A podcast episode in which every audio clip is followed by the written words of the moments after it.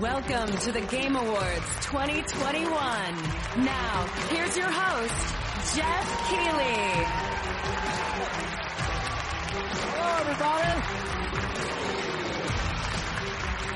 We're here. We made it. 2021 Game of the Year is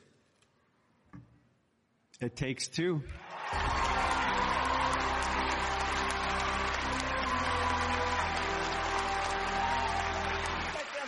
Be extremely fast, so I want to thank my, uh, uh, let me see, my, my, my beautiful team for a fantastic work, obviously without them I can't do anything. And also,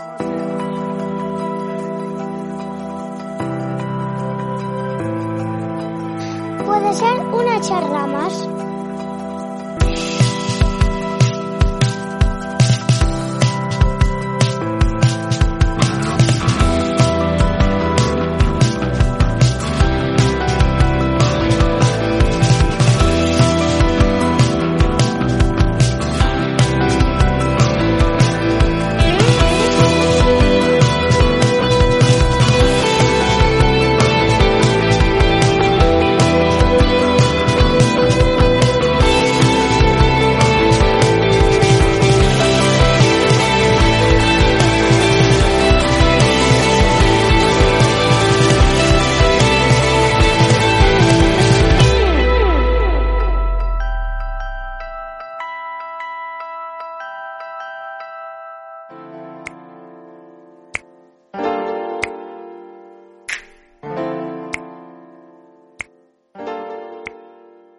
Buenas a todos y bienvenidos en una nueva ocasión a Puede ser una charla más. Mi nombre es José y hoy estamos aquí para daros nuestra opinión sobre lo que dio de sí la gala de los Game Awards 2021, celebrada eh, la pasada madrugada del jueves 9 al viernes 10 de diciembre y se celebró en el Microsoft Theater de Los Ángeles. Eh, según el horario de España, pues nos tocó madrugar a los que hayan tenido la suerte de, de poder ver esta gala y eh, comentar que, que se hablaron pues no solamente de los premios, sino también de, de muchos anuncios, trailers y, y, bueno, lo que parece ser que, que lo de menos fue la, los ganadores de esta edición, que ahora comentaremos un poquito y en el que bueno que esta esta gala pues ha dado mmm, principalmente porque el premio a mejor juego del año ha sido para eh, Take y, bueno vamos a hablar un poquito de todo esto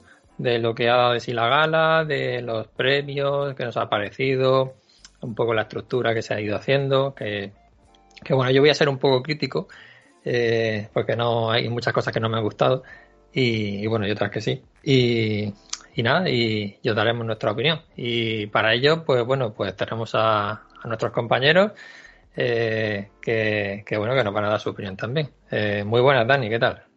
Hola, ¿qué tal? Buenas noches. Pues aquí Oye, estamos. ¿qué te, ha, ¿qué te ha parecido la gala? A pues a ver, los vídeos en diferido que, que, he visto, porque no, claro, evidentemente, pues a la una y media uno está, uno estaba ya en el limbo. Mm, ha estado bien, al menos en, en, más que, como dices, como bien has dicho, más que en la parte de las nominaciones, los ganadores y tal, que, que en mi caso pues me ha cogido un poco desconectado de las actualidades, llámalo así por no tener aún una Play 5. Pero, hostia, los anuncios y las novedades sí que me han parecido muy interesantes de, de empezar a ver. La verdad es que pinta bien lo que viene. Y desde Valencia tenemos a Víctor. Muy buenas, Víctor. ¿Qué tal? ¿Cómo estáis? Pues yo la verdad es que eh, la gala, pues como Dani un poquitín he visto resúmenes, he visto que había actuaciones musicales también, que esto ya parece casi una Super Bowl, me parece algo como sí. muy muy a lo grande. Y lo que sí que he leído y escuchado y, y, que también se ha quejado la prensa es de lo excesivamente larga que es la gala, tres horas y media más previos y la cantidad ingente de anuncios que algunos de ellos incluso parece ser que no estaban relacionados con el mundo de los videojuegos.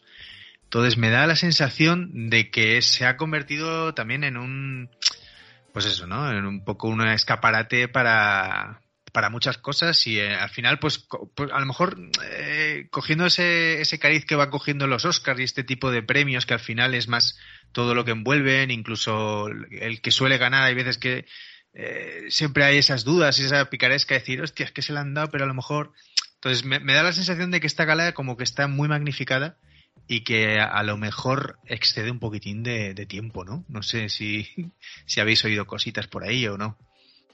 Sí, yo es algo que al principio he dicho que, iba a ser un poco crítico porque ahí opino como tú en, en muchos aspectos. Bueno, comentar que nuestro compañero Alex eh, se, se va a retrasar un poquito y, y se va a enganchar a lo largo de, del programa, así que cuando esté por aquí pues lo vamos a saludar y, y que, y que siga con nuestros comentarios. Y Además, entrará en directo, que es lo más gracioso del tema. Hará como- una llamada. Ahora como Gandalf, ¿eh? No, los magos no Exacto. llegan nunca tarde, sino cuando tienen que llegar. Qué bueno. Pues sí. Bueno, pues, pues yo, a ver, mm, quería comentar un poco eh, acerca de, de lo que ha sido la, la gala, porque tú bien comentabas, Víctor, que, que parece ser que, que, bueno, que se le ha ido dar, mm, se le ha dado más importancia, ¿no? a otras cosas más que lo que ha sido la- las nominaciones y los premios en sí.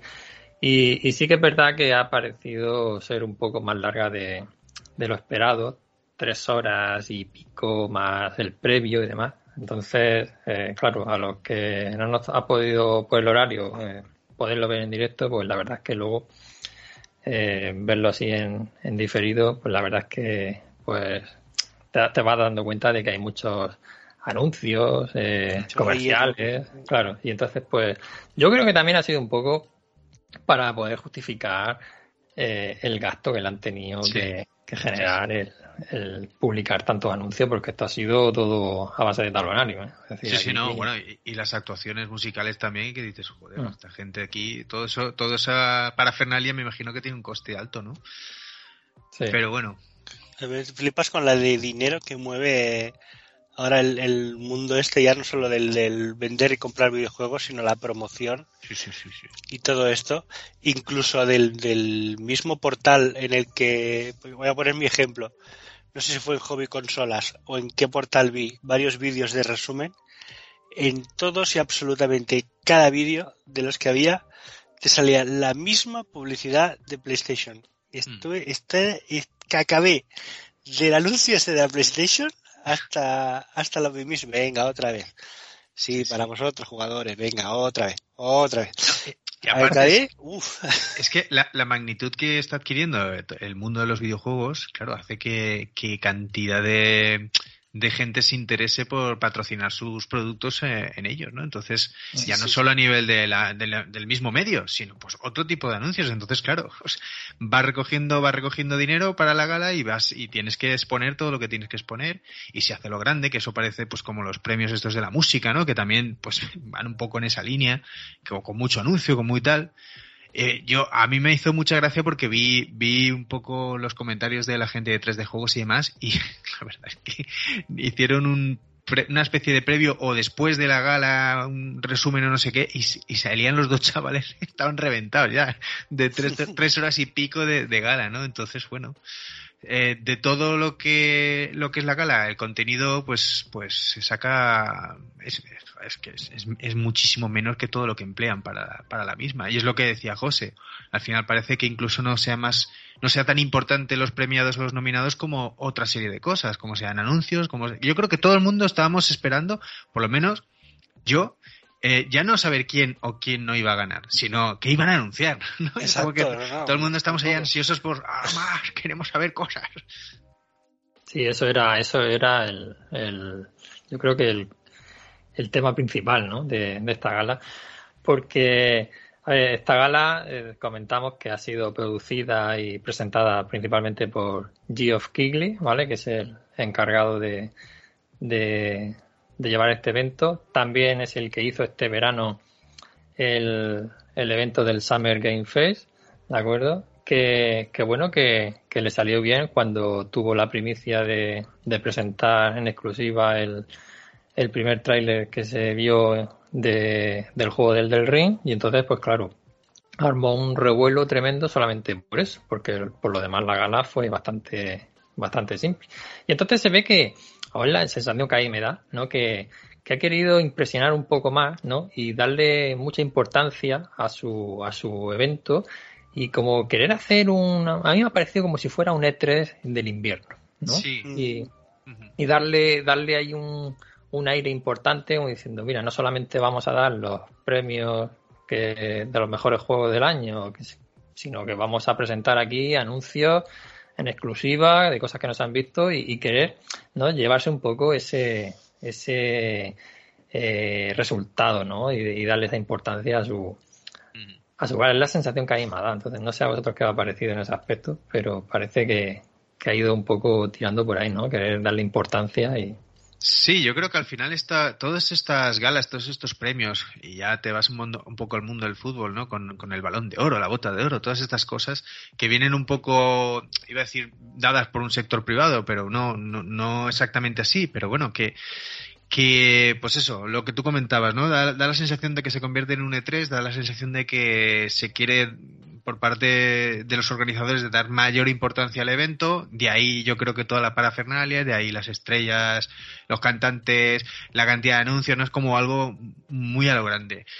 Eh, que pueda desvirtuarse lo que son este tipo de premios, pues la verdad es que no te sabría decir. Lo que sí que está claro es que por lo menos la sensación que hemos tenido, eh, y yo creo que en general, es, es eso, ¿no? Que un, una gala en la cual los eh, lo más importante deberían ser los premiados, pues al final se, con, se convierte en una especie de escaparate para otras cosas y yo creo que el máximo interés de mucha prensa es las novedades, porque entre otras cosas, y aquí en la en, cualquier portal nuestro en España, 3D Juegos, Hobby Consolas, lo que sea, hacen sus propias quinielas. De hecho, este año 3D Juegos ha no sé si lo ha estrenado, por lo menos a nivel televisivo también los premios propios.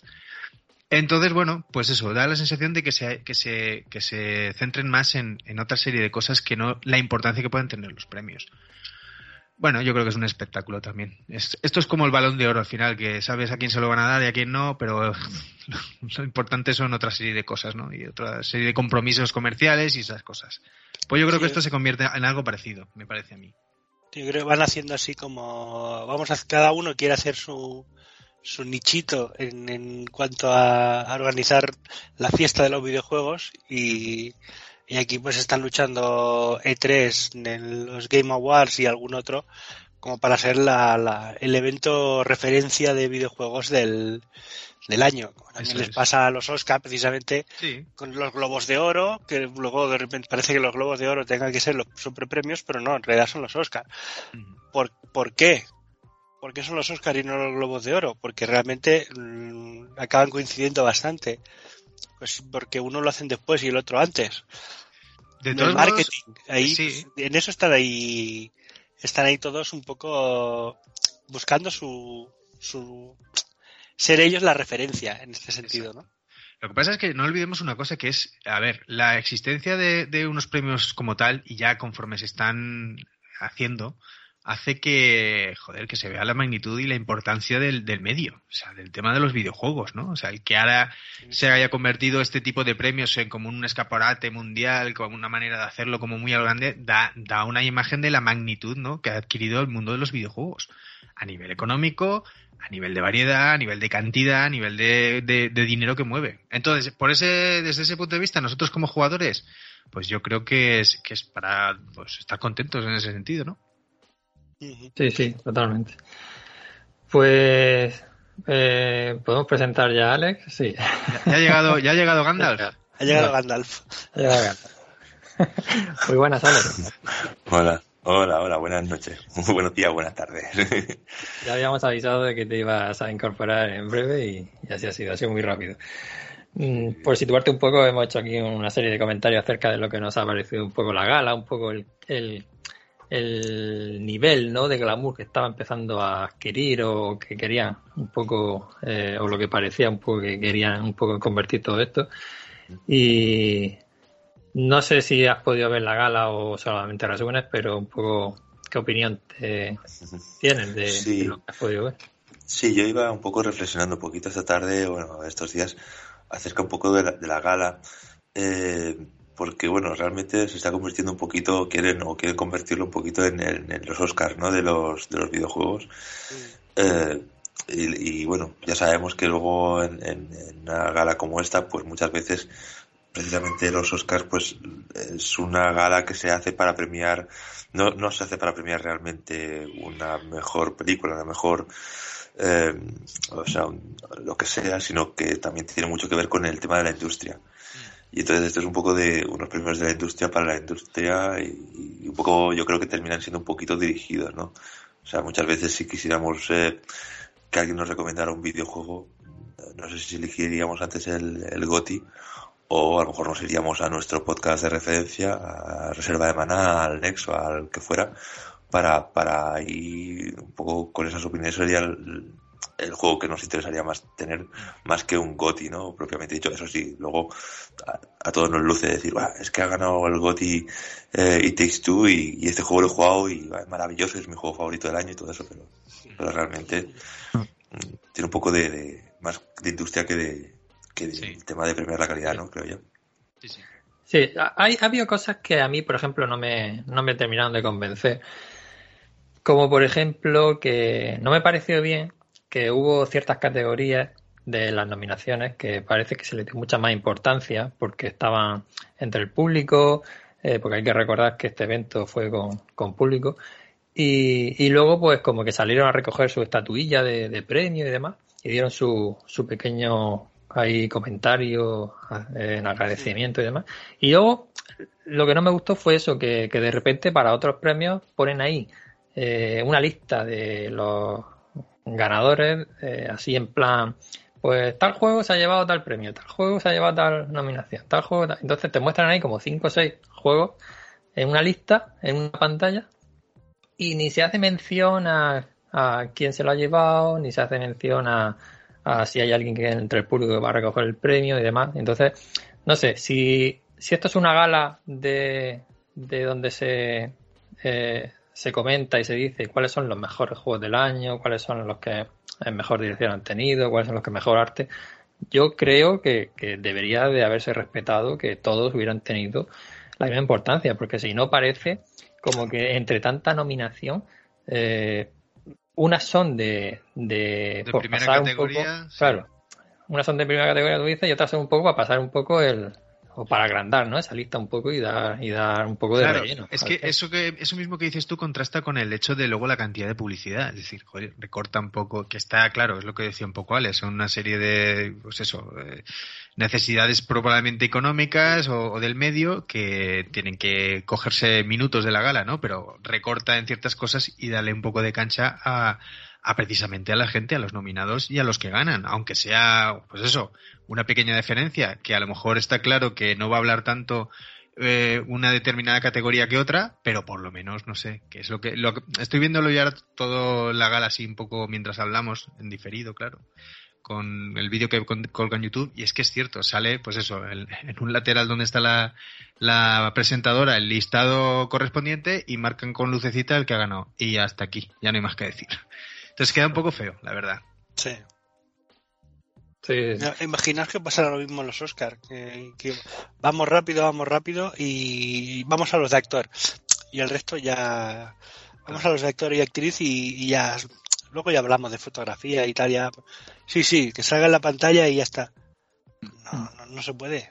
Hostia, falta de, de, Bueno, respeto, de querer darle la importancia que se merece a, al resto, y aún así, imaginaos, o sea, estamos hablando de una gala de tres horas y media yendo de prisa.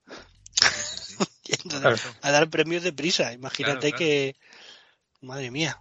Pues yo creo que, que, tiene que ser por la cantidad de, de, compromisos que tienen comerciales. Porque es que. Si es lo que dices tú, si encima acortamos tiempos eh, con una serie de cosas eh, que los estás sumando para otras, que a lo mejor pues no deberían de tener tanta importancia, al menos de cara al espectador, al menos de cara a la prensa, ¿no? Lo que pasa es que, bueno, por para el evento me imagino que son más necesarios otros tipos de minutajes, ¿no? bueno. Y no da la sensación, porque a mí, no sé, ahí pensando un poco, me, me, da un poco la sensación de que todo esto ha sido un resumen claro de, de, lo que es, de lo que ha podido ser este año 2021 en cuanto al mundo del videojuego, ¿no? Que parece, o me da a mí la sensación de que ha podido ser un año de transición. Eh, entre todos los problemas que se han tenido, porque hace prácticamente un poco, hace poco cumplió un año el que salieron las nuevas videoconsolas, eh, claro, con todos los problemas de, de poder ponerlas eh, a la venta y con la escasez de juegos que han habido entre retrasos y, y demás problemas, ¿no? Por, por el tema de la pandemia, pues no sé si, si es que ha podido ha podido ser algo en el que, bueno, algunos, algunos juegos como que han querido pasarle un poco por alto, algunas personalidades o algunos, algunos premios, ¿no? Que no... Si es que, ya os digo, a mí lo que me ha parecido ha sido que, que, que ni se ha mencionado, simplemente se pone una lista y ni, ni se menciona. Vale, ya está. Pues es, posible que sí que sea la gala un poco un reflejo de, del año que hemos tenido, ¿no? Porque sí que es cierto que ha habido mucho boom al principio por el lanzamiento de las consolas, con toda la desesperación que hay y sigue habiendo todavía por conseguir alguna. Y los juegos pues sabíamos que iban a venir poquito a poco. Entonces, bueno, yo creo que, que de, de este primer, y así un poco resumiendo, de este primer año de, de la nueva generación, eh, la catástrofe, entre comillas, que se auguraba, por ejemplo, con Xbox, no es tanto mm, debido probablemente a la situación también de la pandemia, ¿no? Porque, bueno, no han tenido estrenos eh, propios, salvo ahora con el Forza Horizon y, y el Halo que está saliendo. Pero bueno, es que también en Play hemos tenido ciertas cosas, pero está la cosa como muy calma chicha, ¿no? Como quien dice, ¿no? Sí. Es como que ves lo- la, yo veía la lista de los premiados y sí que conozco algunos por, por haberlos oído mencionar y tal, pero veo la lista de los participantes y los premiados y me sigo quedando como me, Sí. como de vale, sí, vale, va a ganar este, pero pff, no mm, me, me- creo que me va a emocionar mucho más la misma gala el año que viene, Sí. solo pensar los, los juegos que van a venir a principios de año. Sí, sí, sí. Hostia, va a ser más divertido o más emocionante verla el año que viene, pues que no. Sí, o incluso, bueno, ya si nos, ahí- mete- si nos metemos 2023 y demás, y yo entiendo que en algún momento repuntará la venta de, de consolas y, y, claro, estaremos más metidos en la generación. Pero sí que es posible, José, que, que sí, que haya sido un poco reflejo del, del, del momento actual que tiene el videojuego, ¿no? Sí, porque otro tema que yo creo que se podría mejorar es un poco las fechas en las que se celebra esto. Porque hay que tener en cuenta que todos estos premios, que ahora iremos mencionando un poco las nominaciones y comentándolo así brevemente para no alargar mucho esto, eh, pero hay que tener en cuenta que todos estos premios los, los hacen por votación a nivel mundial todos los periodistas del sector del videojuego. ¿Vale? Y entonces, eh, claro, cuando hacen esa votación? Pues prácticamente para el mes de noviembre ya empiezan a dar todos los resultados. Yo mm, creo que, claro, mm, hay un problema ahí, ¿no? Porque decir, el año es el 2021 y 2021 eh, engloba noviembre y diciembre. Entonces, si hay algún juego que sale eh, a principios de diciembre, finales de noviembre, entonces no, no se, no se hace mención a él porque no, no han podido jugarlo, no han podido votarlo y entonces no sale dentro de, de este año. En teoría debe salir para el año siguiente. Pero si me voy, por ejemplo, a la gala del año pasado, que le pasó en esta situación, le pasó a, por ejemplo, a Cyberpunk, ¿no? que fue un juego que salió para, para no sé si mes de diciembre o rondando esa fecha.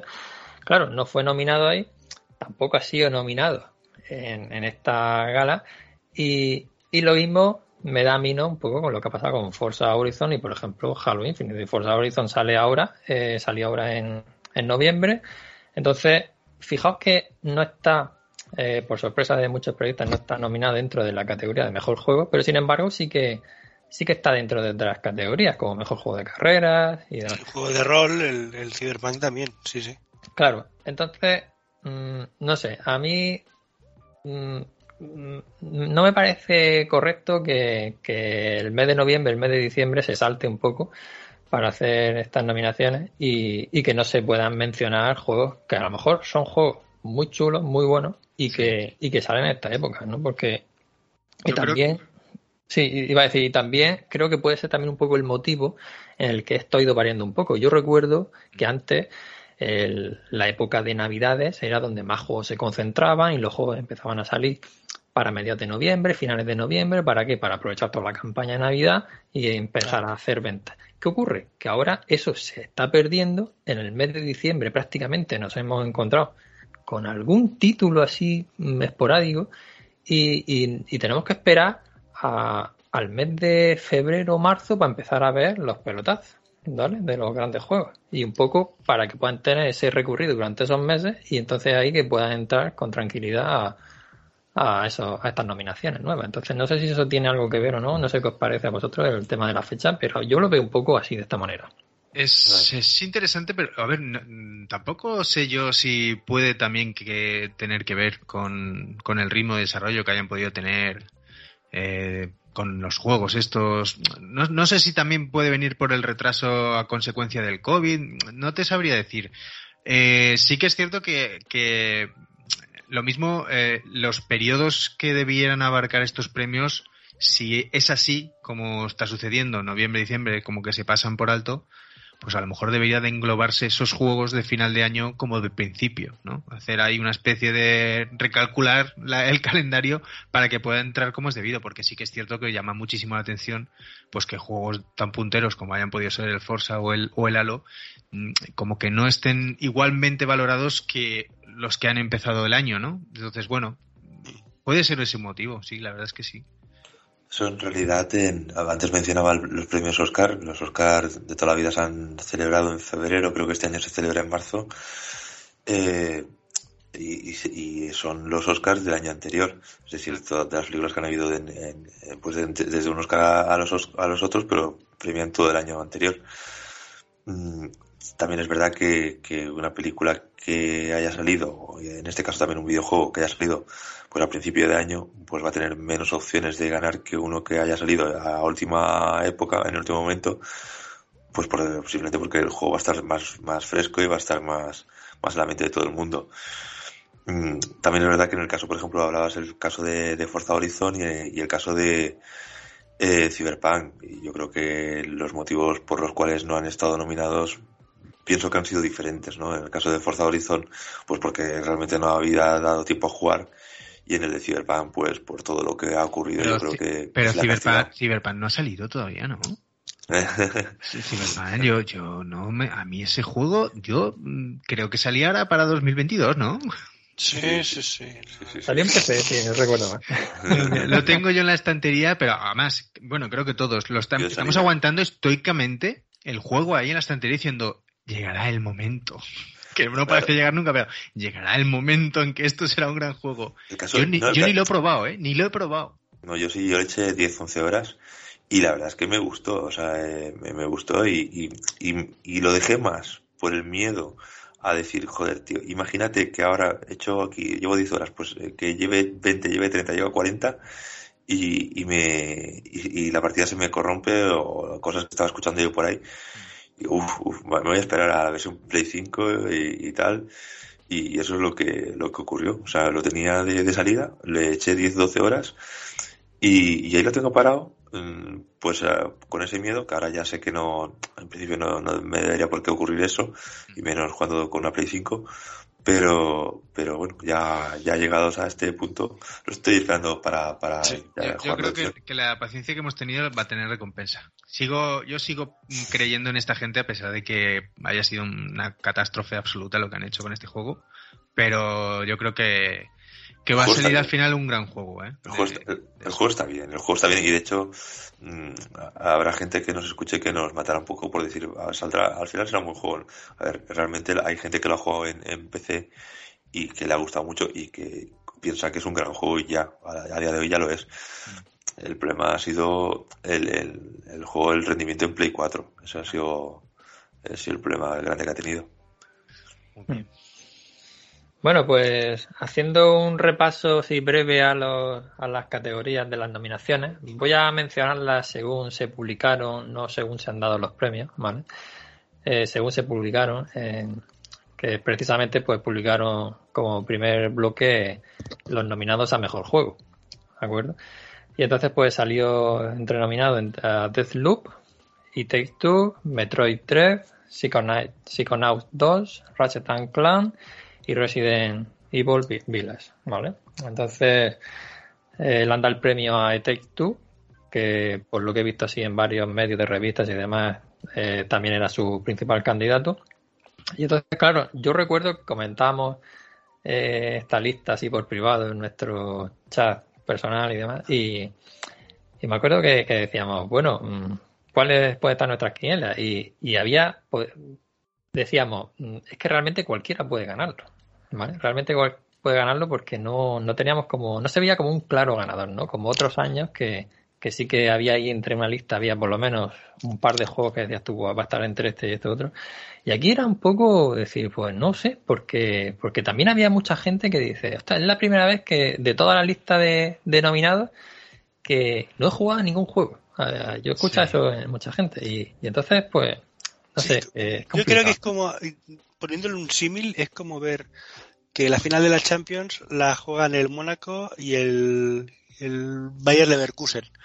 Mm. Que dices, bueno, pues está bien, vale, sí, es una final de la Champions, pero hostia, si en lugar de lo mismo está jugando un, un- pues, otros equipos, pues que llaman más. Yo creo que nos han faltado juegos de Champions destacados o que nos hayan enamorado o que hayan generado ese hype durante todo el año y que le hayamos probado y que hayamos visto que, que, que los, los hagamos más nuestros, digamos, estos juegos, los hayamos podido empaparnos más de jugar y, y yo tenga mi juego favorito y Víctor tenga el suyo y diga, hostia, es que, es que este lo he jugado, este es la hostia, esto es un no sé cuánto. Yo la, la verdad es que de, de toda la lista eh, yo no tenía ni idea y sigo sin tener ni idea porque he oído muy, he visto muy poco de Elite Take Two. Entonces ya cuando cuando le dan el premio es como digo, ¿y esto qué es? Es cuando me he informado porque la verdad es que no tenía ni idea de que existía ese juego ni de qué iba, fíjate.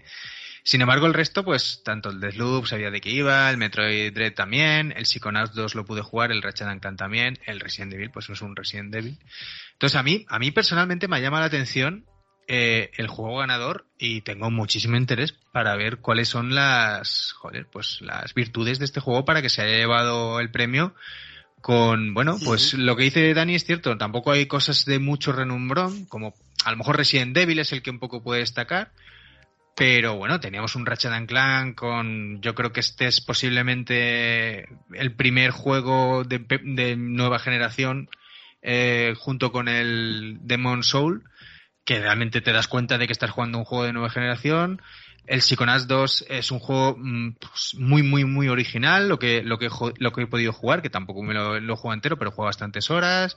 Un Metroid es un Metroid, y el Deathloop, pues, jolín, Arcane Studios sabemos de lo que es capaz. Entonces, que se lo haya llevado este juego, a mí me ha llamado muchísimo la atención. No sé si a vosotros pensaréis igual. Sí, a ver, en principio em, sí que es verdad que podía no entrar en, en una quiniela de, de alguien que a lo mejor no lo haya jugado. Sí que es verdad que todo el mundo que, que conozco que lo, que lo haya jugado o que lo esté jugando, yo por ejemplo Alejandro Soto, eh, que, que, está jugándolo con su, con su pareja, pues está súper encantadísimo de, de jugarlo y están enganchados y, y, y- es un juego súper divertido, un juego que, que además con una narrativa que, que está muy bien. No sé, eh, además muy muy variado, ¿no? Te- igual puedes jugar en cooperativo que, que haciendo pequeños piques, teniendo pequeños piques. eh, y además una apuesta arriesgada porque es, eh, es un juego que, que la única forma de jugarlo es, es jugando a dobles, eh, es jugando con otra persona. Eh, así que bueno, curioso también que, que haya- le hayan dado este premio, pues precisamente pues, también por este, este último, esta última cosa que he comentado, ¿no? Esto de tener que jugar a dobles, a- a- que va a hacer que, bueno, que mucha gente no lo haya jugado, como nosotros. Sí, puede ser un reconocimiento, ¿no? También a este tipo de juegos, ¿no? Como A Way Out y demás. Es decir, son juegos que siempre se han hablado bien de ellos.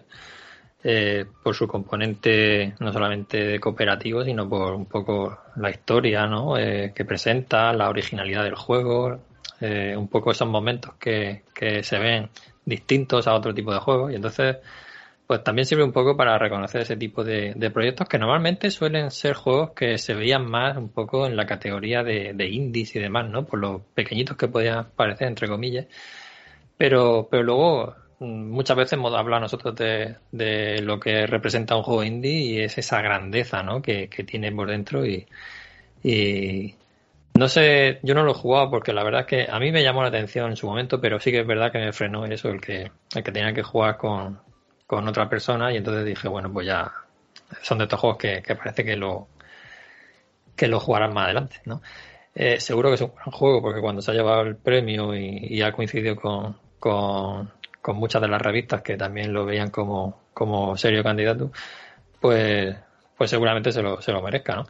Pero yo tenía la duda de decir, ostras, que realmente se lo puede llevar cualquiera. Yo mi candidato era Deathloop porque sinceramente ha sido de los que juegan la lista, ha sido el que más me ha llamado la atención en cuanto a originalidad y en cuanto a el tipo de propuesta que me han presentado, pero, pero vamos, que, que eh, eh, apostaba un poco por lo que había probado, ¿no? no claro. sabía, también sabía que Metroid era un juego bastante potente, bastante chulo y además tenemos que decir que es la primera vez que en la lista de nominaciones al mejor juego entra un juego español. Eso es. Vale, entonces ahí eh, mis candidatos eran Metroid y Deathloop, precisamente por todo eso. Pero bueno, me, me alegro mucho. Y sin embargo, pues en su momento cuando salió Resident Evil, pues me apetecía mucho jugar a él, pero luego, no sé, me frenó un poquito el que también dijeron, bueno, es que no es muy largo, tal, y entonces pues eso también me frenó un poquito y no sé, eh, la verdad es que podría haber ganado cualquiera y, luego hay mucha gente que ha echado en falta que hubiera otro juego ahí dentro, ¿no? Y no entendían por qué podía estar otro y demás. Así que, bueno, mejor juego, así que eh, habrá que, que probarlo, ¿no? Sí, además ahora que has descubierto las las virtudes del juego online, ¿no? Ahora que he vuelto a jugar al juego online, sí. Es bueno, bueno, exacto. yo, yo para mí, mi, yo me quedé en, la época de los arcades, cuando los online eran los cooperativos, de decir, bueno, esta máquina tiene cuatro joysticks, pues ese era mi online. No, yo, yo siempre he jugado a, a juegos de un solo jugador porque ha sido mi, mi principal baza, mi, los juegos que más me han entusiasmado, pero, pero la verdad es que, que los juegos online, pues tienen ese, ese, ese toque, ¿no? A mí, a mí me pasa igual, yo también soy muy de jugar a juegos solo, pero es, cierto que es, es, otra manera de disfrutar los juegos también, jugarlos online. Ya, ya no, fíjate, ya no es al, eh, no soy muy dado al, online competitivo, o sea, ya el tema este de, de enfrentarte y demás, no, pero sí que de jugar en cooperativo, como, como estamos haciendo, por ejemplo, tú y yo ahora al Dark Souls, es un aliciente y es una manera bastante divertida de, jugar, ¿no? Que es un poco el tema de, este juego, ¿no? Que ha, ganado, ¿no? Que vas en plan eh, colaborativo y demás. El tema PvP ya lo, hemos podido ver en nuestras carnes cuando nos invade alguien, que ahí ya se te empieza la mala leche y se te empieza a criar la partida.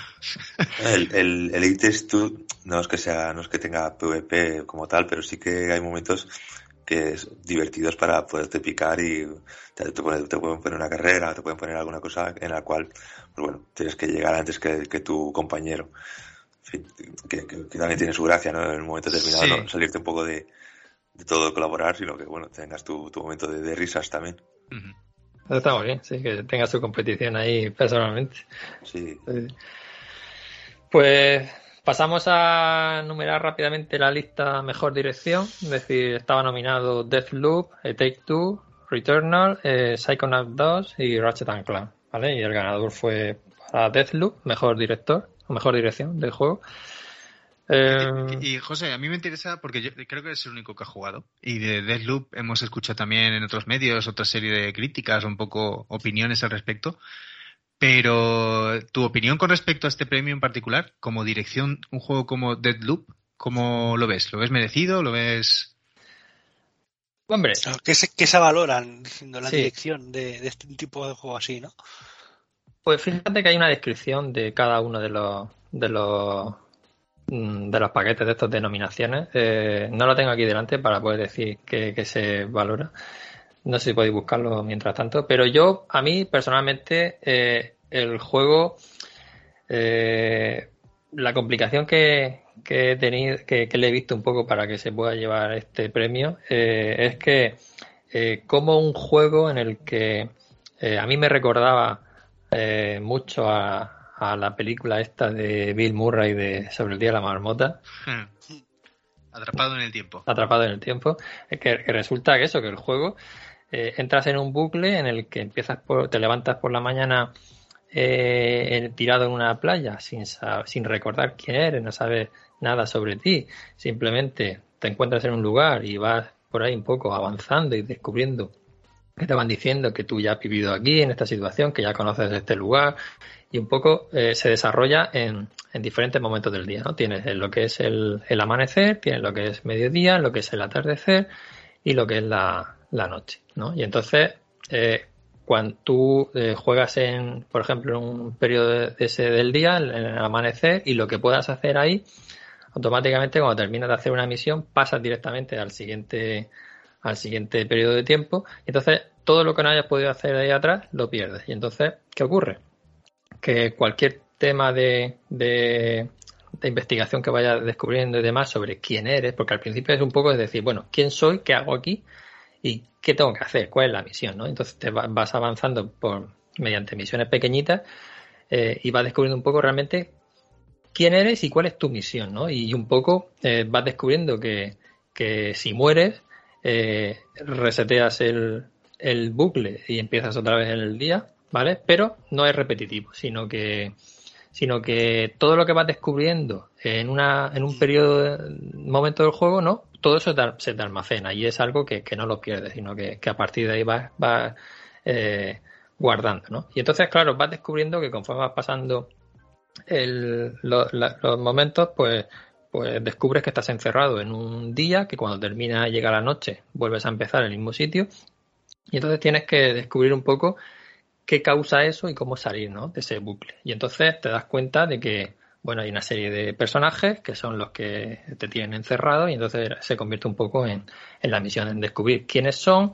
eh, cómo, cómo dar con ellos y tienes que eliminarlos a todos en el mismo día. ¿no? Entonces, eh, ¿qué ocurre? Que claro, que a lo mejor te encuentras de primera varios personajes que están en un mismo periodo de tiempo, en el amanecer. Entonces, si eliminas a uno, ya no puedes eliminar al otro, ya has perdido. Entonces, ¿qué tienes que hacer? Pues tienes que ir mediante eh, ir explorando el, mundo, porque es de mucha exploración, tienes que ir eh, descubriendo un poco mmm, dónde está tal persona, cómo puedes moverla de ahí y llevártela a otro lugar, de manera que vayas eh, eh, alineándolo todo a todos los personajes para que puedas ir eliminándolos en, durante todos esos periodos del día y, y al final pues puedas terminar el, el bucle.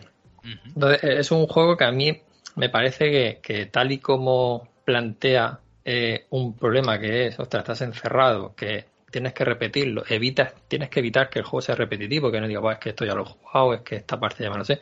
No, eh, no, siempre afrontas una misión desde el mismo punto de inicio, es decir, estás en una isla y entonces esa isla tiene una serie de, de conductos eh, subterráneos que, que, te llevan a empezar una parte del día en un lugar y en otro. Entonces cada, cada, cada avance y cada descubrimiento que vas haciendo y en cada lugar del escenario se te presenta como si fuera una fase distinta. Entonces, sí que es verdad que están los mismos personajes y demás, que a lo mejor aparece mmm, por el mismo sitio que en otro momento ha aparecido, pero el, el, objetivo del juego era distinto y, y, y, no sé, a mí no se me hizo repetitivo. Uh -huh. Entonces, me pareció una idea muy original de cómo afrontar un juego y, y, y cómo engancharte a él, porque conforme vas descubriendo cositas, pues te ibas metiendo de lleno al juego. Entonces, a mí el juego me pareció algo totalmente distinto a lo que se me había presentado eh, en, en, muchos juegos eh, y, y luego, pues me apetecía mucho también jugar porque, porque mmm, me gustó mucho otros juegos de esta, de esta compañía, como fue Dishonor y demás, y entonces pues eh, sabía que, que, me podía gustar mucho, ¿no? Sin, sin informarme demasiado de cómo iba a ser el juego. Entonces fue una apuesta un poco más por porque conocía ese estudio de los juegos que anteriormente que había hecho y pensaba que me iba a gustar. Entonces me lo compré prácticamente sin, sin informarme de, de uh -huh. Muy bien. Pues eh, ya la siguiente categoría que tenemos inmediata es mejor juego independiente, ¿no? Por lo que veo. Sí, ahí eh, estaba nominado 12 Minutes, Death Doors, Kena, eh, Inscription y Loop Hero. ¿vale? Y el premio fue para, para Kena. Y, y aquí, pues bueno, realmente mmm, me han hablado muy bien de Inscription me han dicho que es un juego muy, muy chulo. Y, y también de Death Door, ¿de acuerdo? Es un juego que, que la verdad que, que, ha impresionado a mucha gente. Yo creo que tú habías probado 12 Minutes, ¿no, Víctor? Sí, yo probé el 12 Minutes y el Kena, Bridge of the Bridge of Spirits. Lo que pasa es que al final el tema del juego independiente ya yo creo que se va difuminando muchísimo porque por ejemplo, el eh, 12 Minutes sí que sí que a simple vista puedes pensar que es un juego independiente, ¿no? Pero sin embargo, a ti te presentan Kena, Bridge of the Spirits y, y vamos, eso para eso es, huele a triple A por todos lados, que a lo mejor luego su eh, bueno, su desarrollo, su duración y demás puedan pensar que pues eso, que no se trata de una producción eh, de alta categoría, pero o sea, cualquiera diría que es como juego independiente. A mí a mí personalmente me llama la atención cuando se premian estos juegos en esas categorías, que evidentemente lo son, pero hostia, es que me, me, me, llama muchísimo la atención, porque bueno, habréis, visto vídeos y habréis visto gameplays y es que es, es, impresionante. Es muy chulo.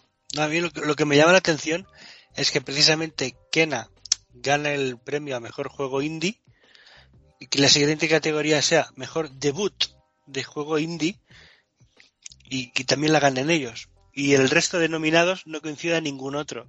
O sea, es el único nominado que está en las dos categorías como mejor debut indie y mejor juego indie y, lo gana pues porque, mira, porque ya, es, muy bueno, porque es muy bueno, sí, pero, me llama que haya dos, dos categorías tan, tan hermanas, ¿no?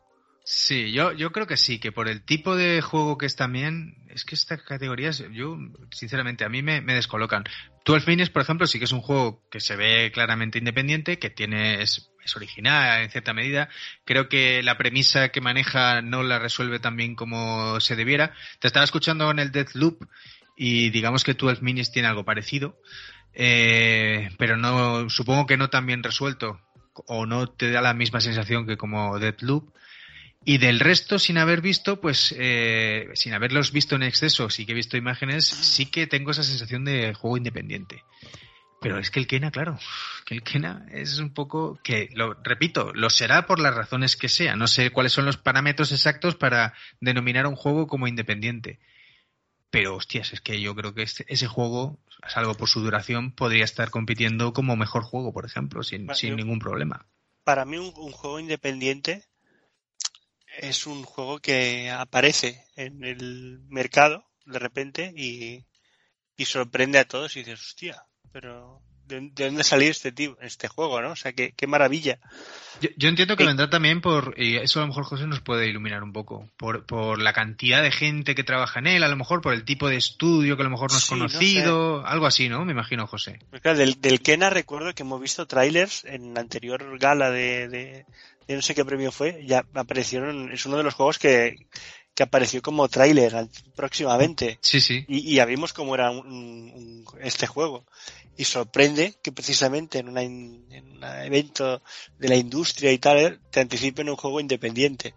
Claro, y aparte es, ya estoy dentro del mismo cajón, es como claro, es, es, una apuesta de PlayStation. Es uno, es uno, de los abanderados también de PlayStation y estaba dentro de, esos exclusivos que iba a tener. Entonces, claro, eh, sería interesante un poco meterte en, en, lo que se puede considerar un juego independiente. Sí. Sí, eh, independiente no quiere decir que, lo desarrolle poca gente, ¿vale? Sino que puede ser un, estudio de 30 o 40 personas perfectamente o más. Eh, más que nada es un poco el, eh, un juego, cuando se busca un estudio indie, es porque va buscando un, estudio que, que vaya creando juegos que sean totalmente distintos a lo que hay en el mercado, ¿no? Y a lo que se va viendo. ¿Por qué? Porque se valora mucho una idea y entonces una idea distinta, una nueva IP, lo que cuesta hacer. Eh, entonces se valora mucho que sea un juego totalmente distinto y que, y que tenga una jubilidad muy alta, de que te parezca divertido. ¿De acuerdo? Entonces, aquí se juntó un poco, pienso yo, que un estudio nuevo que nace mm, o que viene de, de hacer animación ya más de cine y de series y demás, se, se mete en el mundo del videojuego y entonces intenta conseguir un poco pues todo lo bien que, siempre ha hecho en, hacer sus películas y demás, pues intentar transmitir eso en un videojuego, ¿no? Que entonces visualmente, por lo que habéis comentado, yo no lo he jugado, pero por lo que habéis comentado, sí que se ve muy bonito y demás, pero no sé si es divertido, ¿no? ¿Vale? Que, es lo que consigue un poco los Bueno, a nivel de jugabilidad, es decir, he de decir que es un juego que sí que sorprende. Y a lo mejor esa premisa de la que estás hablando tú sí que se cumple. Porque de hecho, yo lo empecé con cierto escepticismo, porque me llamaba mucho la atención y demás, pero como pensando que podía ser un juego sencillo, fácil de plataformeo y, de rápida solución. Sí que es cierto que todas las dinámicas que introduce, todo el gameplay, todo lo que vas avanzando, eh, luego lo va implementando muy bien, tanto en la lucha como, en el avance del juego. Tiene una, una, dificultad, yo creo que considerable en algunos momentos, con algunos jefes, que yo creo que eso está hecho un poco, ya casi creo que yo por necesidad de duración del juego, pero que supone un buen reto. Entonces, bueno, en ese sentido, conforme lo que nos has dicho, sí que es un juego divertido, es un juego dinámico y es un juego con que aporta cosas. Parece que no, ¿eh? Parece que en un principio sea algo que ya hayas visto, pero luego lo va todo todas las habilidades que vas ganando las va introduciendo muy bien en el gameplay y, funciona muy bien. En ese sentido, la verdad es que sí. Luego pasamos a, la categoría de mejor interpretación, y aquí es donde, donde está eh, Erika Mori por Life is Strange, Giancarlo Espósito por Far Cry 6, eh, Jason e. Kelly por Deathloop, Maggie Robertson por Resident Evil Village y Ocioma acá por Deathloop. No sé si lo he pronunciado bien o no. la Maggie Robertson, que es la que ganó el premio, es la que hace de, de la chica, ¿no? De Lady. Sí, la grandota, de Lady Dimitrescu.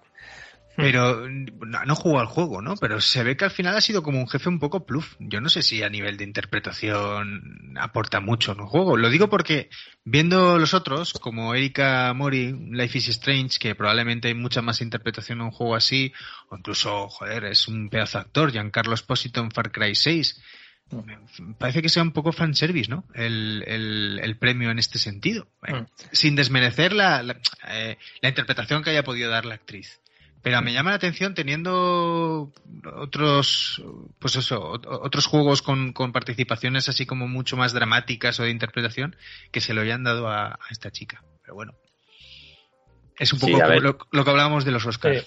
tuvo mucho tirón al principio cuando salió el juego y se vio por primera vez bueno, incluso antes de salir el juego, ¿no? Que se vio a este personaje que, destacaba un poco por, por sus grandes dimensiones, ¿no? Era, era un, es, una, es un personaje muy, muy alto, muy grande, o sea, comparado con la altura de un personaje normal y corriente, es muy alto, muy grande, entonces impresiona mucho, ¿no? Cuando ves venir a alguien tan grande, tan fuerte aparentemente, así tan tan miedo, te produce tanto miedo, ¿no? Que, que en un juego de, de terror, pues claro, la ves venir y vamos, y, sales corriendo, ¿no? Que es un poco lo que, lo que pretende, ¿no? Eh, te va siguiendo y tú vas ahí un poco huyendo. Y, hombre, no sé cómo, cómo de bien habrá hecho esto. En un principio eh, no juego al juego, no sé, no sé deciros la interpretación si es mejor o peor, la verdad. Sí, yo, yo, hablo, también desde el desconocimiento, ¿eh? porque quiero decirte que no, no, no me he parado a ver si la interpretación está en una categoría alta, pero bueno, me llama la atención que, que juegos que que sí que sé que, los Life is Strange tienen una gran dosis de actuación o, de, drama en algunos momentos, o por ejemplo, pues lo he dicho, ¿no? Ese actor eh, en Far Cry 6, eh, pues esta chica tiene que haberlo hecho muy bien como para llevarse a priori esta mejor interpretación. Pero bueno, es simplemente una apreciación mía, ¿no? Sí. Luego, mejor juego multijugador, eh, estaba Pack for Blood, It Takes Two, Knockout City, Monster Hunter Rise, New World y Valheim. Se lo ha llevado e Take Two, ¿vale? Eh, mejor juego multijugador, en este caso multijugador cooperativo. Y, y bueno, la verdad es que no juego ninguno otro más de la lista.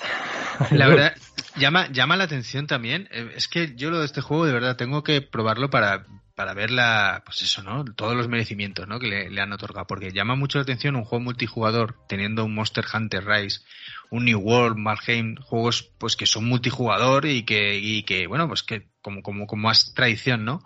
Que se lo lleve un juego que también es multijugador, pero, pero a lo mejor no masivo, si es simplemente puedes jugar dos personas y demás, me llama la atención también que haya ganado en esa categoría. Por lo tanto, entiendo que es que realmente estamos ante algo muy especial. Porque si pues los grandes juegos de este estilo, los RPG, como puedan ser, pues esto, New World y demás, de estos multijugador y demás, eh, se los ha merendado, es porque las cualidades como juego multijugador tienen que ser altas. O sea que me llama muchísimo la atención. Tengo muchas ganas de probarlo, la verdad. Sí, pues no sé si es necesario eh, que cada jugador tenga el disco del juego, porque había una opción por ahí que comentamos no hace mucho, que había como lo que se llama un pase de amigo. Eso es que no sé si eso significa que si uno tiene el disco, eh, de alguna manera puede, puede invitar a otro amigo a jugarlo. Y. Creo que sí, creo que va por ahí, el, por, por ahí va el tema. Sí, sí, creo que sí. Pero no me informa bien de cómo va eso. Eh, pues, sí, la verdad que a mí también me llama la atención y seguro que es un juego muy divertido y que gusta mucho. Seguro, ¿eh? Habrá que probarlo. Luego, luego ya directamente, eh, mejor juego de largo recorrido, eh, que tienes Apex Legends, Call of Duty, Final Fantasy XIV Online, Fortnite y el Genshin Impact, que se le lleva Final Fantasy XIV, que la verdad es que es un juego que, hostia, mira, me frena, a ver, no estoy ahora para este tipo de juegos, ¿no? En su día le pude dar mucho en PC a, a, al Guild Wars y cosas así. Incluso he probado el World of Warcraft y bueno, creo que Dani también era asiduo a él. Y ahora mismo esos juegos a mí ya no me, no, no, por disponibilidad de tiempo no. Pero siempre he tenido la curiosidad de este Final Fantasy que hablan tan bien, sobre todo es una narrativa y demás.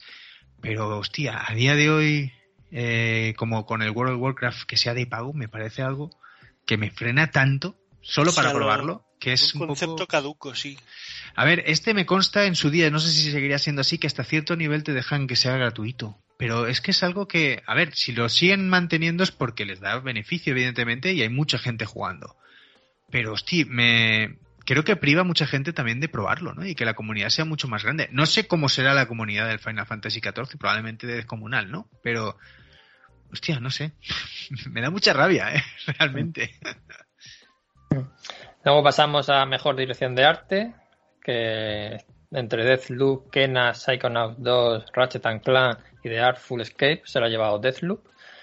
Yo creo que aquí, eh, por lo que yo puedo decir, es decir, la mejor dirección de arte ha sido debido al, al gran ambiente que han conseguido recrear, porque el juego se, se, basa en los años 70, ¿vale? Un poco esa estética, ese mundo, eh, y, y se ve perfectamente implementado en, los tipos de fiestas que se ven de los enemigos y demás durante el juego, en las, eh, en las fiestas nocturnas que hay, ¿no? Porque hay un personaje que está dentro de una fiesta y tienes que saber quién es y, y entonces un poco es ver cómo te metes en la mansión y, y vas descubriendo pues todas las partes, ¿no? De la fiesta y demás y, y es flipante ¿eh? el, la, el, la, verdad es que sí que la estética. Es, está bien que hagas ese matiz porque yo así a primera vista eh, yo se lo daba a Psychonaut 2 porque la dirección artística de ese juego me parece muy muy muy chula y luego, por ejemplo, Kena o Ratchet and Clank, pues también es.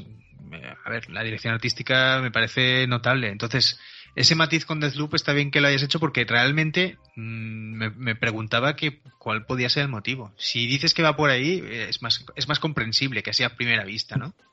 Sí, sí, va por ahí. Yo pensaba que iba a ser. Yo pensaba que iba a estar entre Kena y Ratchet and Clank porque la, ahí a nivel artístico, por claro. que he podido ver, me parecía brutal.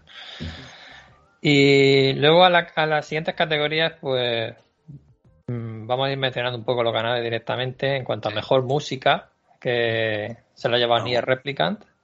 A ver, eh, José, no, ya sé que mejor que lo hagamos así como has dicho, pero sí que es verdad que me gustaría que dijeras co los compositores de, de la música de Cyberpunk 2077. Pues mira, eso te lo dejamos a ti, que tienes, que sabes más eh, sueco, ¿no? O, polaco, polaco, ¿no? pinta es polaco, ¿verdad? Sí, es eh, Martin Pry, ¿no? Algo así. Está poniendo el Google Translate. Adam Six y... love it. Yo ya tengo bastante con saberme el nombre del, del, del escritor o, o, tenerlo ya interiorizado el escritor de The Witcher. No me metas ahora con Martin que no, que no, ¿eh? Pues yo fijaos que yo aquí aposté por la de Marvel eh, Guardianes de la Galaxia por un poco la música de los, de los 80 que, que decían que estaba súper chula.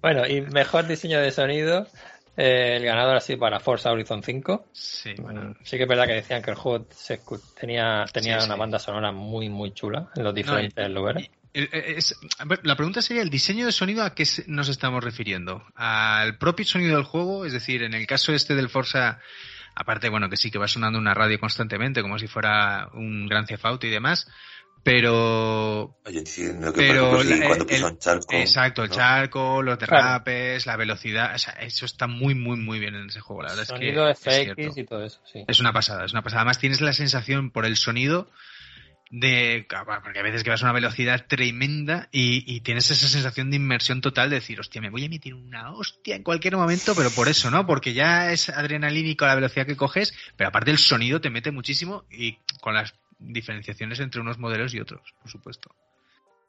Sí, y luego eh, el premio a innovación en accesibilidad también ha sido para el mismo juego, Forza Horizon 5.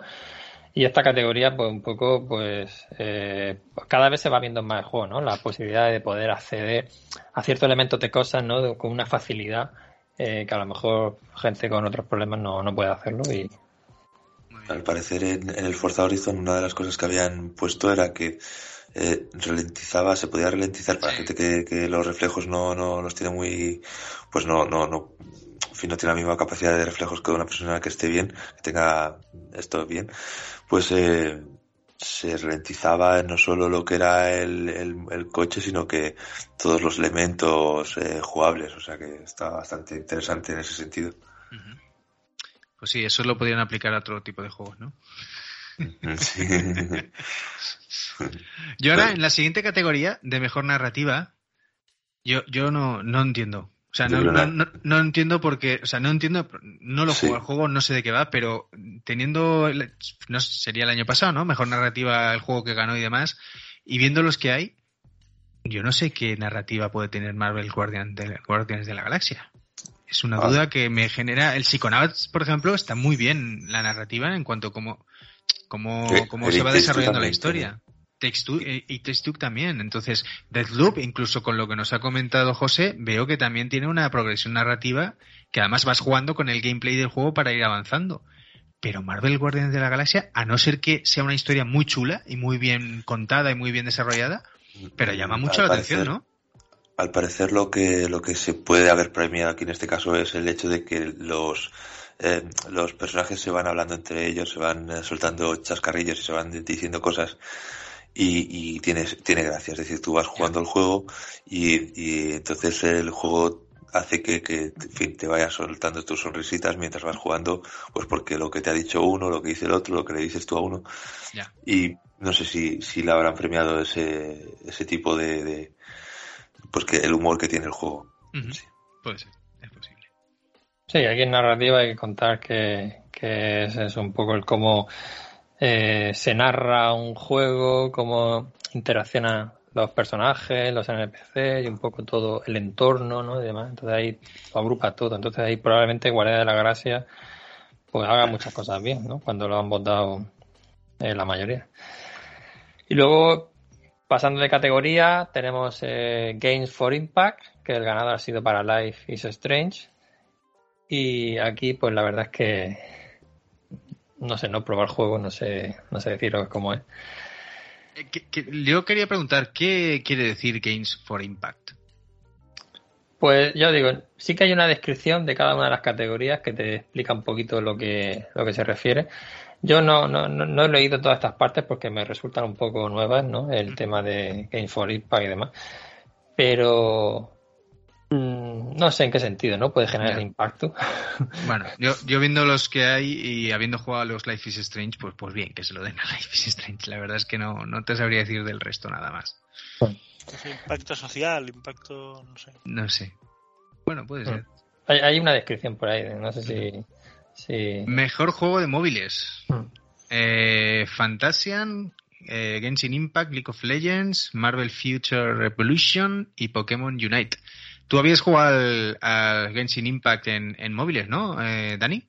Sí, he jugado en la, en la tablet y, y también el al Pokémon Unite también había mirado, le habíamos echado un ojo. Aquí en casa con el Peque pues estamos en fase Pokémon a tope. Pero el, el Kenshin sí que lo tengo también instalado en la tablet y hostia, me, me- me gustó, la verdad es que está muy chulo. A mí es un juego que ya en, en consola me, me llamó mucho la atención por el tema de ser gratuito y por la cantidad de posibilidades que tiene, eh, la duración, no sé qué decirte, que es un juego con el, con el tema online, con el tema, o sea, Mm. la- esa estética que tiene a lo... Muy manga, sí, sí. muy manga, muy Zelda, Breath of the Wild. Eh, La verdad es que me, me- me- no, me, no me he metido en él, pero sí que he probado un poquito y me, me pareció muy chulo. Y bueno, si en, juego, si en móviles también luce igual de bien, pues, pues yo creo que es merecido también el, el premio. O sea, a ver, no, te- no tengas un, no lo pruebes en un móvil de 80 euros, porque igual rascará un poquillo, pero yo en una, en una iPad, pues, pues se ve súper súper chulo y súper bonito. Ah, Tengo ganas de probarlo también en, el, la, en la Switch, que también está ahí para descargar Claro. en la Switch. Y ahí pues sí que tengo, me hace gracia de probar a ver cómo, cómo funciona. Bueno, en PlayStation también lo tendrás, en Play- la Play 4 también estará. Sí, también, pero, pero lo quiero jugar en la Switch. De estas cosas que es, me, más, me- es más, posiblemente más de Switch, sí. Es más Switch, lo veo más. sí, podría jugarlo, sí, pero en la Play 4 prefiero jugar a otros juegos.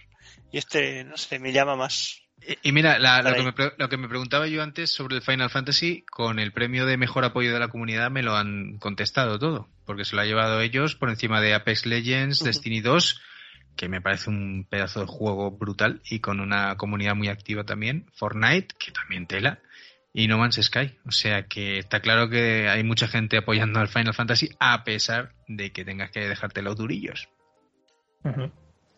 Luego, mejor juego de realidad virtual y aumentada es para Resident Evil 4, que salió aquí una versión eh, reciente aprovechando esta tecnología. Y la verdad que yo he escuchado muy buenas críticas de este juego. Ya de por sí está mm, valorado como uno de los mejores Resident Evil de todos los que han salido.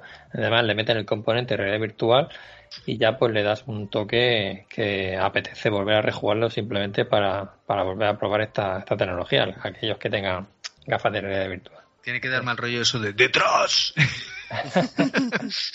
Con la realidad virtual, hostia. Y luego, mejor juego de acción, el ganador ha sido para Returnal, que yo sí que lo he jugado y, y me tiro un poco mareado en las fases finales de la dificultad que tiene.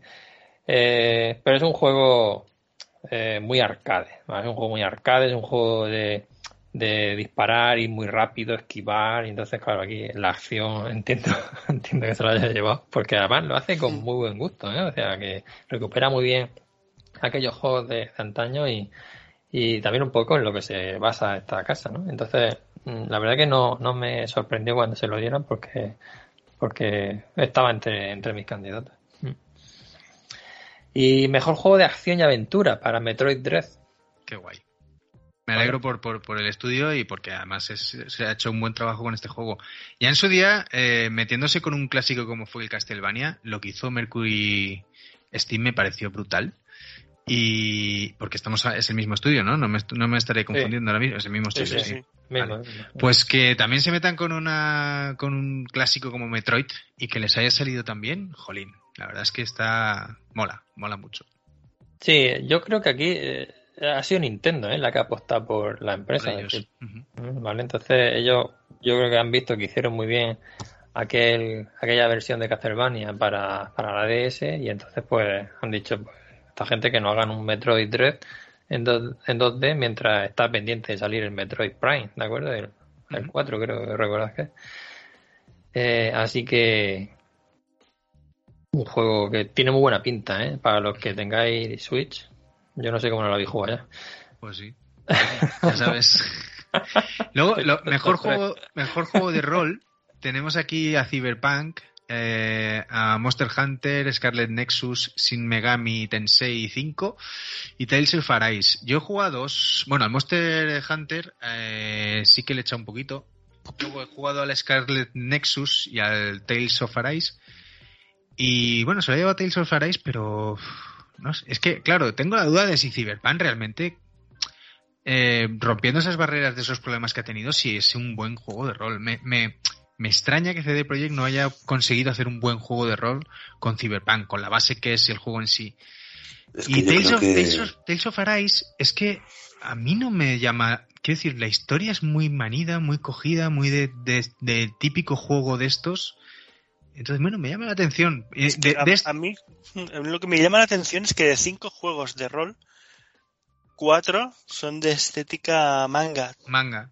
prácticamente. Es lo que iba a decir. Yo, por ejemplo, entre Tales of Arise y el Scarlet Nexus, que son los que eh, los dos que he jugado, me quedo más con, con el Scarlet Nexus realmente. Entonces no, no entiendo muy bien el por qué Tales of Arise. Pero bueno, no sé. ¿Ibas a decir algo sobre el Cyberpunk, Alex?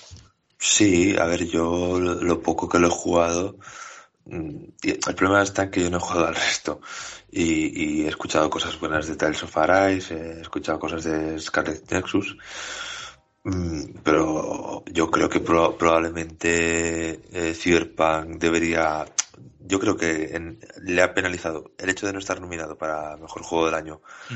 eh, y, y en esta ocasión pues no ganar. Yo creo que le ha penalizado mucho porque Yo creo que sí. Yo creo que se, se ha estigmatizado mucho. eh, pero bueno, oye, a ver, en cierto modo con razón, pues porque, jolín, porque no, no, Pero es todos que es- no esperábamos eso de, de CD Projekt, o sea, Pero es que es independiente. Porque es, pero es independiente Claro, lo, claro, que, claro. lo que lo que primero se le ha penalizado lo que ocurrió con P- PS4 y, y con sí. y con Xbox. Pero, pero realmente el juego, quien lo jugara en su momento en PC, o, o incluso yo, mis, mis 11 horas fueron en la Play 4 Pro Por y eso, tampoco, y tampoco tuve grandes problemas, Claro. nada que no haya visto en otros juegos, vamos. por eso, habiendo jugado al Tales of Arise que juego yo, y conociendo de lo que es capaz de Project, aunque no he jugado todavía al Cyberpunk, me cuesta creer que le saque cabeza eh, un juego como Tales of Arise, como juego de rol, a CD Projekt con Cyberpunk 2077. Entonces, el único motivo que encuentro es el que has comentado tú y el que pienso yo, que le ha penalizado otra serie de cosas. También, también es verdad que el juego, pues como ya tiene muchos meses, eh, también es más fácil olvidarse de él. Si hubiera salido hace tres meses, pues no lo sé. Pero, pero Sí. bueno, que, que sí, yo creo que es- el juego está, está muy bien. Vamos, y de hecho cuando lo juguéis, mm, te puede gustar más o menos la primera persona, pero el juego, a mí, a mí me, yo me, no sé, es Te, inmersivo. te metiste, que es de lo que se trata. Sí, sí, además. sí, sí, te metiste. Además, tenía sensaciones en muchos momentos en plan rollo, joder, es que estoy en el mundo de, de Blade Runner o algo así, ¿sabes? Claro. Es un poco. Es que es eso. ¿Os parece que hagamos un poco metralleta ya con lo que queda? Porque yo tengo Sí. ganas tremendas de comentar los, Hmm. los anuncios, ¿no? Sí, Si quieres- vamos a hacer como en la gala, ¿no? Que ponemos ahí el Exacto, ve- ve- pantallazo. vamos diciendo la categoría y el, y el ganador y, y tira, tira. Y que no suban Sí. a buscarlo. Eh, en cuanto a mejor juego de lucha, bueno, aquí voy a hacer una pequeña, muy breve pausa, ¿vale? El juego Guilty Gear, a mí me parece un juegazo tremendo. Yo tengo el anterior y, y es una barbaridad de juego, el Guilty Gear, ¿eh? O sea, me parece un juego, pero, pero tremendo en cuanto a estética, en cuanto a lo que es en sí lo- los juegos eh, de lucha. Que, que creo que pasamos por una buena época eh, con los Mortal Kombat, con los Tekken, con los Death for Alive, con los King of Fighters, con los Injustice, con los Marvel vs. Capcom, con los Street Fighter, con los Killer Instinct. A mí los juegos de lucha me gustan mucho. Y, y, y este eh, os puedo garantizar que, que a mí mm, he probado mucho y, y es de los que más me gustan y es brutal. Es un juego espectacular en todos los sentidos, ¿vale? Eh, así un juego con personajes y escenarios 3D, pero de lucha 2D, ¿vale? Y Sí, una cantidad de escenarios brutales, una cantidad de personajes con un montón de combos, eh, las historias de cada uno de ellos, la narrativa, es decir, es un juego enorme, enorme, ¿vale? Me parece un juegazo enorme. Y, y entonces cuando vi el premio dije, buah, si es que sabía que se lo iba a llevar. Sabía que se lo iba a llevar. Eh, es muy bueno. Aparte, la empresa esta de Arc System World son los que han hecho el Dragon Ball Fighter Z y, y se nota, ¿no? Que esta gente controla de, de lucha. Pues le echaremos un vistazo. En, Mm. en la siguiente categoría, por ejemplo, mira, estamos con lo mismo. Es que es un juego que hay que probarlo porque es que mm, mejor juego familiar y se lo lleva It Takes Two por encima de un Super Ma- un Mario Party, un New Pokémon, un Super Mario 3D y un eh, WarioWare. O sea, que se lo lleve por encima de eso como Es juego que- familiar, es que tela, ¿eh? No, está bien que, que gane en la, en la categoría Nintendo, lo, lo gane un juego que no sea Nintendo. Sí, sí, no, es que claro, juego familiar, tú piensas en juegos familiares y te viene a la mente cualquier franquicia de Nintendo.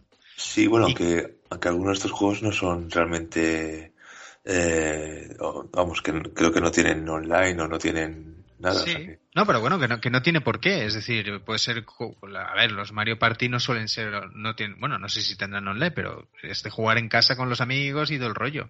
Entonces, que se lo haya llevado eh, este juego es que mm, te digo que tengo Mm. ganas de probarlo. Me llama Mm. muchísimo la atención. Sí. Luego, mejor juego de estrategia, Age of Empires 4. ¿Vale? Aquí, pues bueno, no, no sorprende mucho. La verdad que es un juego que la, da muy buena crítica. Eh, mejor juego de deporte se lo lleva Forza Horizon 5. Forza se lleva unos cuantos, ¿eh? Ahí a lo tonto, a lo tonto. Sí, sí, para haber llegado tarde, sí. Mejor juego de eSport, League of Legends. Y ya aquí ya entramos a toda la categoría de eSport. Mejor atleta, Chris Simple y... ¿Lo he dicho bien, Ale? No, perfecto.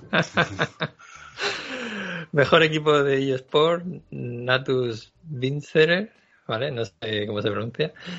Eh, Natus por, el, Vincere. por el Counter Strike, sí. Y mejor entrenador de eSport, Team Coma John Macho, es que también tela marinera los ya No, los nombres y encima los apodos tela, ¿eh? Los coreanos, yo creo que es coreano, no lo sé, me suena. Pero, pero son, es que se tienen estudios que se dedican a eso y todo, ¿vale? A, Sí, sí, sí, sí. a dedicarte al tema de los eSports. Y es tremendo. Mejor evento de eSport, eh, 2021 League of Legends World Championship. ¿Vale? Mejor creador de contenido. Aquí estaba, teníamos a Ibai que compitiendo y se lo ha llevado Dream. Dream. Y de, y de Gref también. Está. Mm. Ah, y de Gref también, es verdad. Y el juego más anticipado, ¿vale? Aquí creo que ha sido un anime.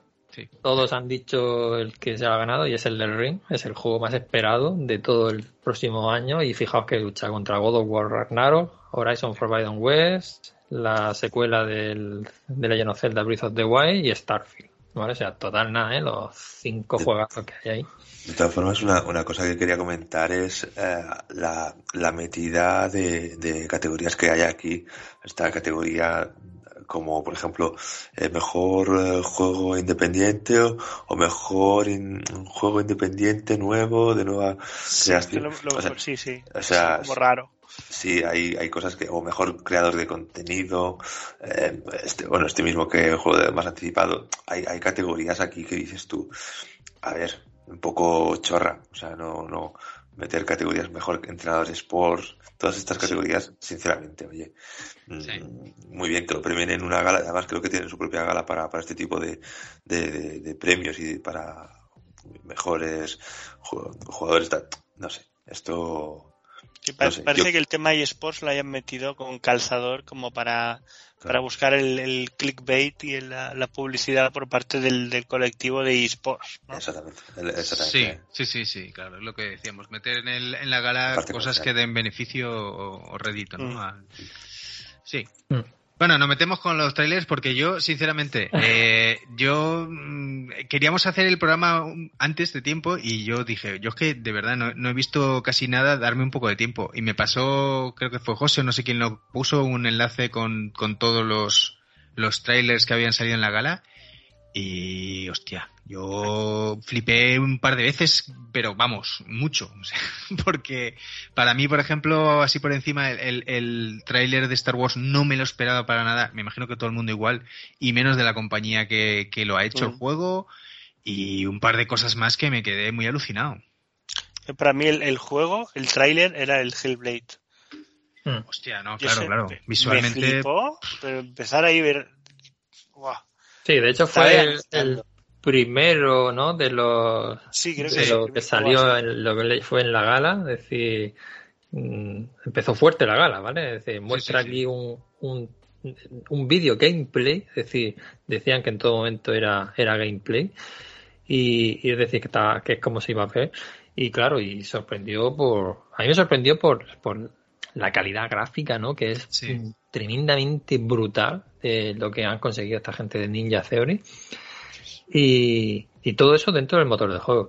Sí que es verdad, tiene un poco de trampa, ¿no? Porque si os dais cuenta, el juego es muy vertical, ¿no? Es decir, eh, esa calidad no se mantiene en un mundo abierto, ni se mantiene Claro. en un escenario, No. sino que va muy en vertical, ¿no? Va para adelante y luego va para atrás. Y ahí se nota eso, ¿eh? que, que cuando acortas lo- el tamaño del escenario le puedes meter mucho, mucho músculo a esa parte, ¿no? Pero aún así, no, no lo quiero merecer ni mucho menos.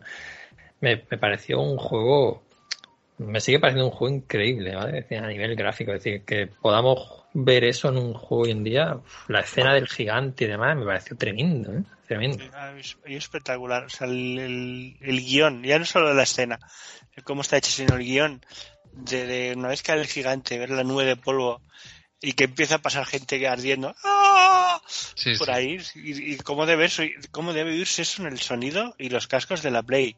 Claro, no, O sea, que aparte tienes que es- no- notarlo ahí como no. la- Bueno, exacto, ya de la Play no, pero bueno. Claro, En tu, en tu ¿cómo- futura Xbox Series? X, Dani. Exacto, mi futura X, X. Pero Yo ¿cómo lo tiene que comento- Sí, lo comentó un poco Alex que ya solo el tráiler le generaba angustia y ansiedad, que ya el primer Sí, juego sí. la genera. Yo tengo muchísimas, muchísimas... A ver, a mí el primer juego me genera un poco lo que dice Alex, pero también, curiosamente, y me lo tendría que hacer ver, me relaja. Eso de las voces susurrándote y demás era como que, joder, no sé, no sé. Yo tuve una sensación extraña con ese juego, me gustó mucho. Pero tengo mucha curiosidad por ver hacia dónde va la historia. De verdad, yo no me esperaba un Hellblade 2, para nada. Y, y tengo mucha curiosidad hacia dónde nos va a llevar esto, porque la primera, la primera, el primer juego es como un- una historia muy personal y muy, muy introspectiva por parte de, la protagonista. Entonces ahora es como que se ha ampliado todo. No sé si la premisa va a seguir siendo la misma, la locura. Parece por el tráiler que sí, porque siguen estando esas voces. Pero tengo mucha curiosidad en ese sentido. Y luego, bueno, a nivel visual es... eh, ha- habrá que ver porque eh, siempre eh, el primer Hellblade también es como era como un poco juego independiente por su duración también, como muy condensado, como muy personal. Entonces yo no sé si con más presupuesto, se ha volcado Microsoft Studios con ellos, si va a ser un juego de más duración, si va a ser un juego más abierto, más amplio. Tengo dudas sobre eso. Pero un tema que ya, ya me llamó la atención, el primer Hellblade, es la expresividad de las caras. O sea, Sí. las caras son súper expresivas y es algo que se mantiene. Notan que es su, punto fuerte en el.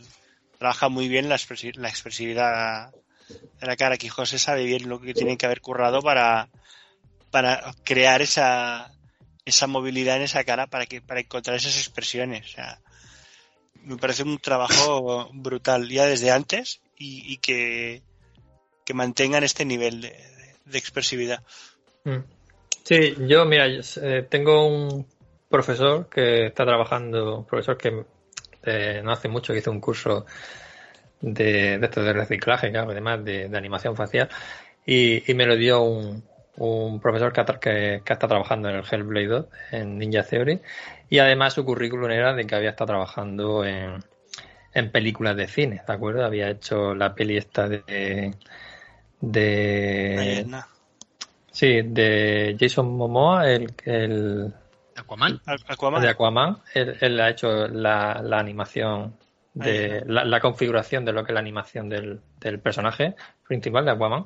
Y, y claro, y, y entonces pues esta empresa ha metido gente de mucho nivel, de mucha calidad, ¿vale? Entonces lo que se ha visto en Hellblade 2 es muestra de que han ampliado el estudio con, con gente muy tocha que, que es capaz de hacer cosas muy bestias y, y coño se ha visto. Es decir, mm, es que a mí me sigue sorprendiendo lo que el, el tráiler de, Blade- de Hellblade 2. Es decir, yo es que lo, lo he visto ya tres veces y, y me parece increíble. Cada vez que lo veo, uf, me parece increíble.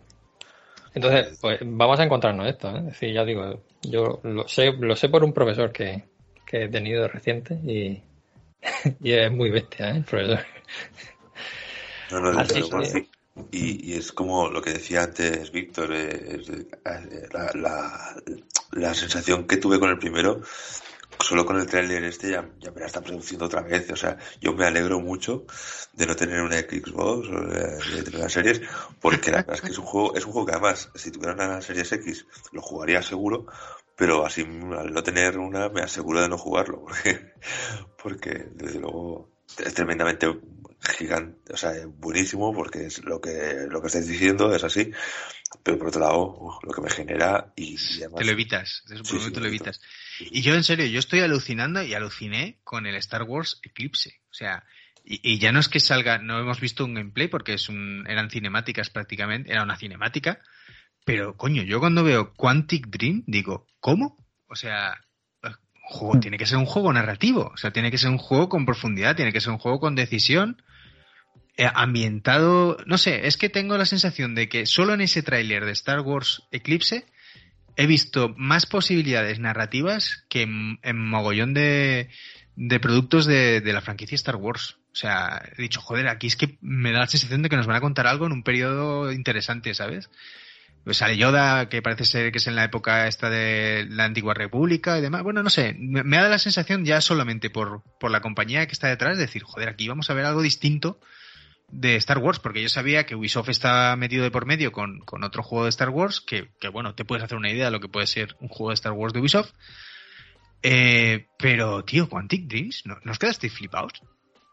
Sí, yo creo que ha sido la gran sorpresa de, de, de este Mm. evento. El, el- pues nadie se esperaba esto. Esto ha sido una sorpresa. Es decir, porque en un principio, cuando tú ves ahí el logo de Lucasfilm, ¿no?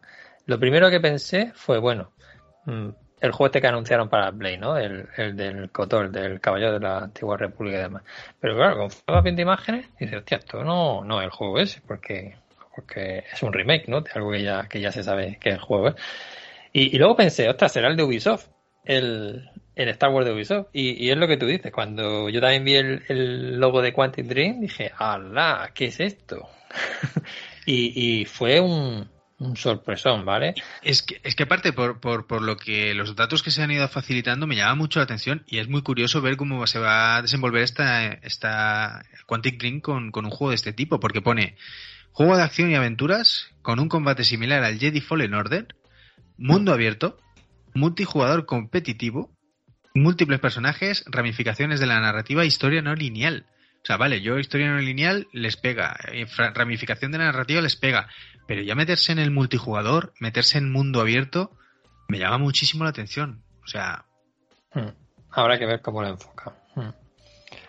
Sí, sí. Eh, lo que sí que he leído yo después también ha sido eso, que, que podemos, eh, que vamos a manejar varios personajes, con lo cual no sé yo si es que habrá un personaje principal o no, porque en un principio en los vídeos nos apreció como que, que hay un, una- un personaje que, que sea el, el protagonista y que, y que vamos a jugar con muchos jugadores y que vamos a tener mucho poder de decisión, ¿vale? Y eso va a hacer que, que, que la historia pueda cambiar un sentido en otro. pues Con lo que cual- ser un Detroit. Detroit es, es exactamente así. O sea, varios personajes, la historia que confluye de una misma manera y con muchas decisiones de por medio. Pues tiene que ser curioso cómo, cómo compaginan lo que se les da tan bien con, con un juego de acción. Habrá que, habrá que verlo, sí. La verdad es que sí. Y, y este juego sale para, para todas las compañías, sale para... ¿eh? No le gusta remover el cuchillo. Yo creo que sí, yo creo que esto será multi. Yo creo que esto será multi. A menos que dé un golpe encima de la mesa el amigo, los amigos de Xbox. Pero yo entiendo que sí. Eh, Bueno, espera. PlayStation, ¿no? Es claro, lo dices por Quantic Dreams. No, no, no había caído. Bueno, no sé, no sé. Yo No había caído. pregunto, yo pregunto. Pues no te sabría decir. No lo sé. Pues probablemente a lo mejor se lo lleva esto. Ahora que, que lo dices, PlayStation, ¿no? Yo como, no tengo, yo como no tengo ese problema. A ver, no, la verdad es que estoy en, estoy en la página eh, web eh, de- del, del, del juego y la verdad es que no en ningún sitio te, te aclaran, te dicen que sea solo de solo de Play o de o de una, ¿sabes? No, no te, no, no te marcan una sola, ya, no, te dicen, no te dicen para, para qué va a salir en realidad. Es que ahí tendrá que ver ya no solo la compañía, sino la franquicia. Entonces yo no creo que la gente de, de Lucas eh, Games o como se diga, la, la gente que lleva Star Wars, me cuesta creer que a lo mejor se cierre solamente a una plataforma. Pero bueno, cosas más raras hemos visto, como las recientes adquisiciones de Xbox, que jamás te pensarías que un Elder Scroll no lo fueras a jugar en multiplataformas. Bueno, ya veremos, ¿no? Se verá, no, de momento no, no hay, no está definido, ¿eh? no, no, no lo veo definido en la página web, eh, no, no está definido a, Eh, eh, Es un juego que han dicho que todavía le quedan 2-3 años, entonces eh, está muy prematuro todavía el juego, es muy... Luego el, el trailer que también me gustó mucho, que es muy sencillo, pero me, me, me mola que, que esté esto como posible juego, es el Alan Wake 2, que lo vi muy, muy, muy centrado el trailer en, en el Survival Horror. Porque recordemos que el Alan Wake 1 tenía, pero probablemente no de una manera muy pura, ¿no? El tema este de, del Survival Horror. Y en este tráiler del 2 sí que tiene pinta de que tira mucho más hacia allí. Sí, y recientemente han dicho, el director creativo del juego ha dicho que va a ser el videojuego más bonito que hayan hecho hasta el momento, ¿vale? Y que y va a ser un juego donde va a dar bastante miedo, han dicho también. Con lo cual eh, se prevé que, que sea un, un survival horror. Así que Eh, no sé si será tu estilo, ¿no, Víctor? Yo ya abandoné esas lides, pero creo que tendré que hacer el esfuerzo porque a mí el primer Alan Wake me, me gustó mucho. Entonces, bueno, habrá que probarlo. Superar Sí. nuestros miedos. Fue, fue otro de los grandes anuncios que, que se vio en, en la noche, así que Alan Wake 2, ya digo, empezó la noche muy fuerte. ¿eh? Eh, también salió eh, con una imagen de, de otro juego que era el de Wonder Woman, ¿vale? Que, sí, pero nada más que se veía un poco el, lo que era la figura del personaje, que, que yo la vi muy cambiada con respecto a, a la estética que tiene, a la apariencia que tiene eh, la protagonista de las pelis. Mm. a- ¿Ves? Si yo ahí, ahí, si hubiera sido la- ella, mm, eh, el- aunque no me interese el juego, lo habría adquirido. Sí. No, aparte que la empresa que, que lo está desarrollando es la de Monolith Production, ¿vale? Los que, han creado el Sombra de Mordor. Entonces no sé no sé por qué no han hecho antes un juego de Wonder Woman, porque la verdad que cumple o reúne todos los requisitos para poder hacer un juego chulo, un juego de acción, un juego Sí, con un, exploración. un- un juego- un God of War pueden hacer perfectamente Perfectamente. Wonder Woman. Sí. Claro. O sea, Es un personaje chulísimo para un juego y la verdad es que estaban tardando en sacarlo.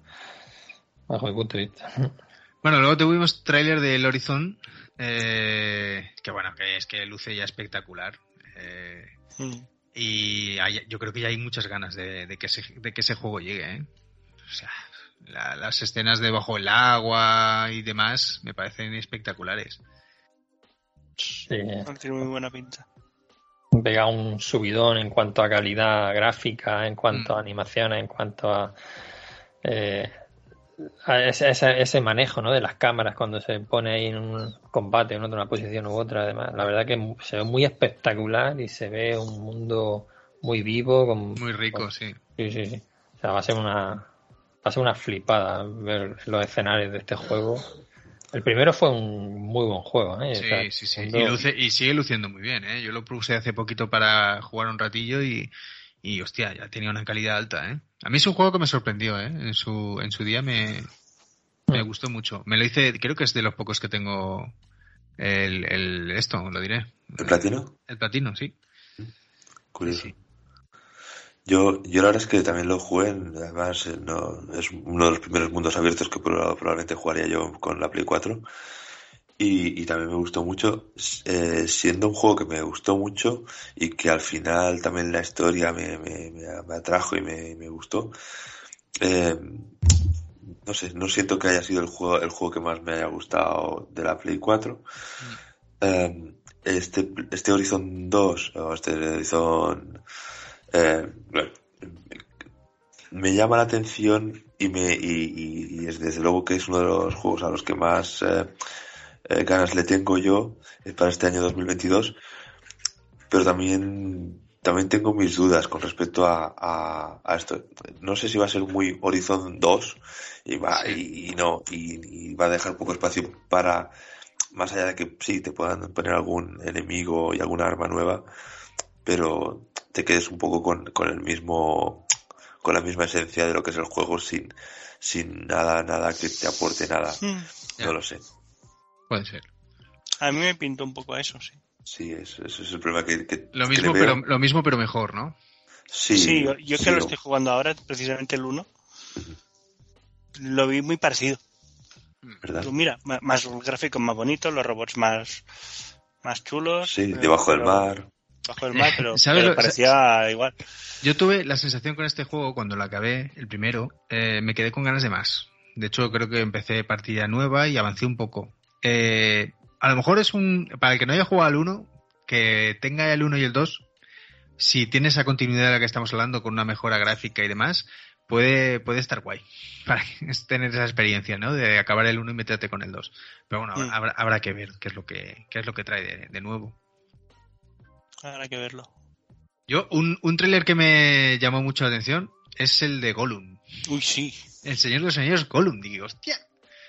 Y me pareció, a ver, no, no sé si el juego estará muy allá o no, pero me pareció uno un poco original, ¿no? El que tengas que encarnar a Gollum y, y hacerle la vida imposible a los trolls y a los orcos y a toda esta gente, ¿no? Entonces, bueno, Sí, eh, había que mirar a ver en qué edad está Mm. ambientado de el juego, Que sí, Yo, cre- yo creo que yo creo que tiene rumores pinta- que si salía Isildur o salía por ahí. Claro, yo te- creo que debe tener pin- porque cuenta que es la historia no contada o algo así, ¿no? Algo había oído. Yo creo que igual. Posiblemente es el intento que tiene él por recuperar su anillo cuando se lo llevan. Bueno, no lo sé, no lo sé, tío. O cuando lo secuestran, ¿no? Para sacarle la información y a lo mejor tiene que escapar de. No lo sé, no lo sé. Pero bueno, tiene- sí que me, me llama la atención también ver por dónde, por dónde lo llevan, ¿no? En ese sentido. Sí, a ver, la, la historia de Gollum desde que, desde que es un hobbit pescando con su hermano, era, creo que era su hermano o su primo, y encuentra el anillo hasta el final, pues yo creo que sea por pantallas, por cortes históricos, actos de la vida o algo, puede dar de sí. Ahora, a ver, a ver qué nos dan, a ver qué nos muestran ahí. Y otro trailer que me flipó mucho es el de Forspoken. Me pareció que el juego va luciendo bastante, ¿no? Va, por lo menos tiene pinta de que va a estar bastante, bastante bien. A mí me dejó un poquito así. Sí. Este, en concreto, el de Forspoken. Me, me ha salido muchas veces el anuncio en, en por Facebook que te va saliendo Forspoken. Fors- Me va saliendo, pero lo vi ahí y, y hostia, no sé.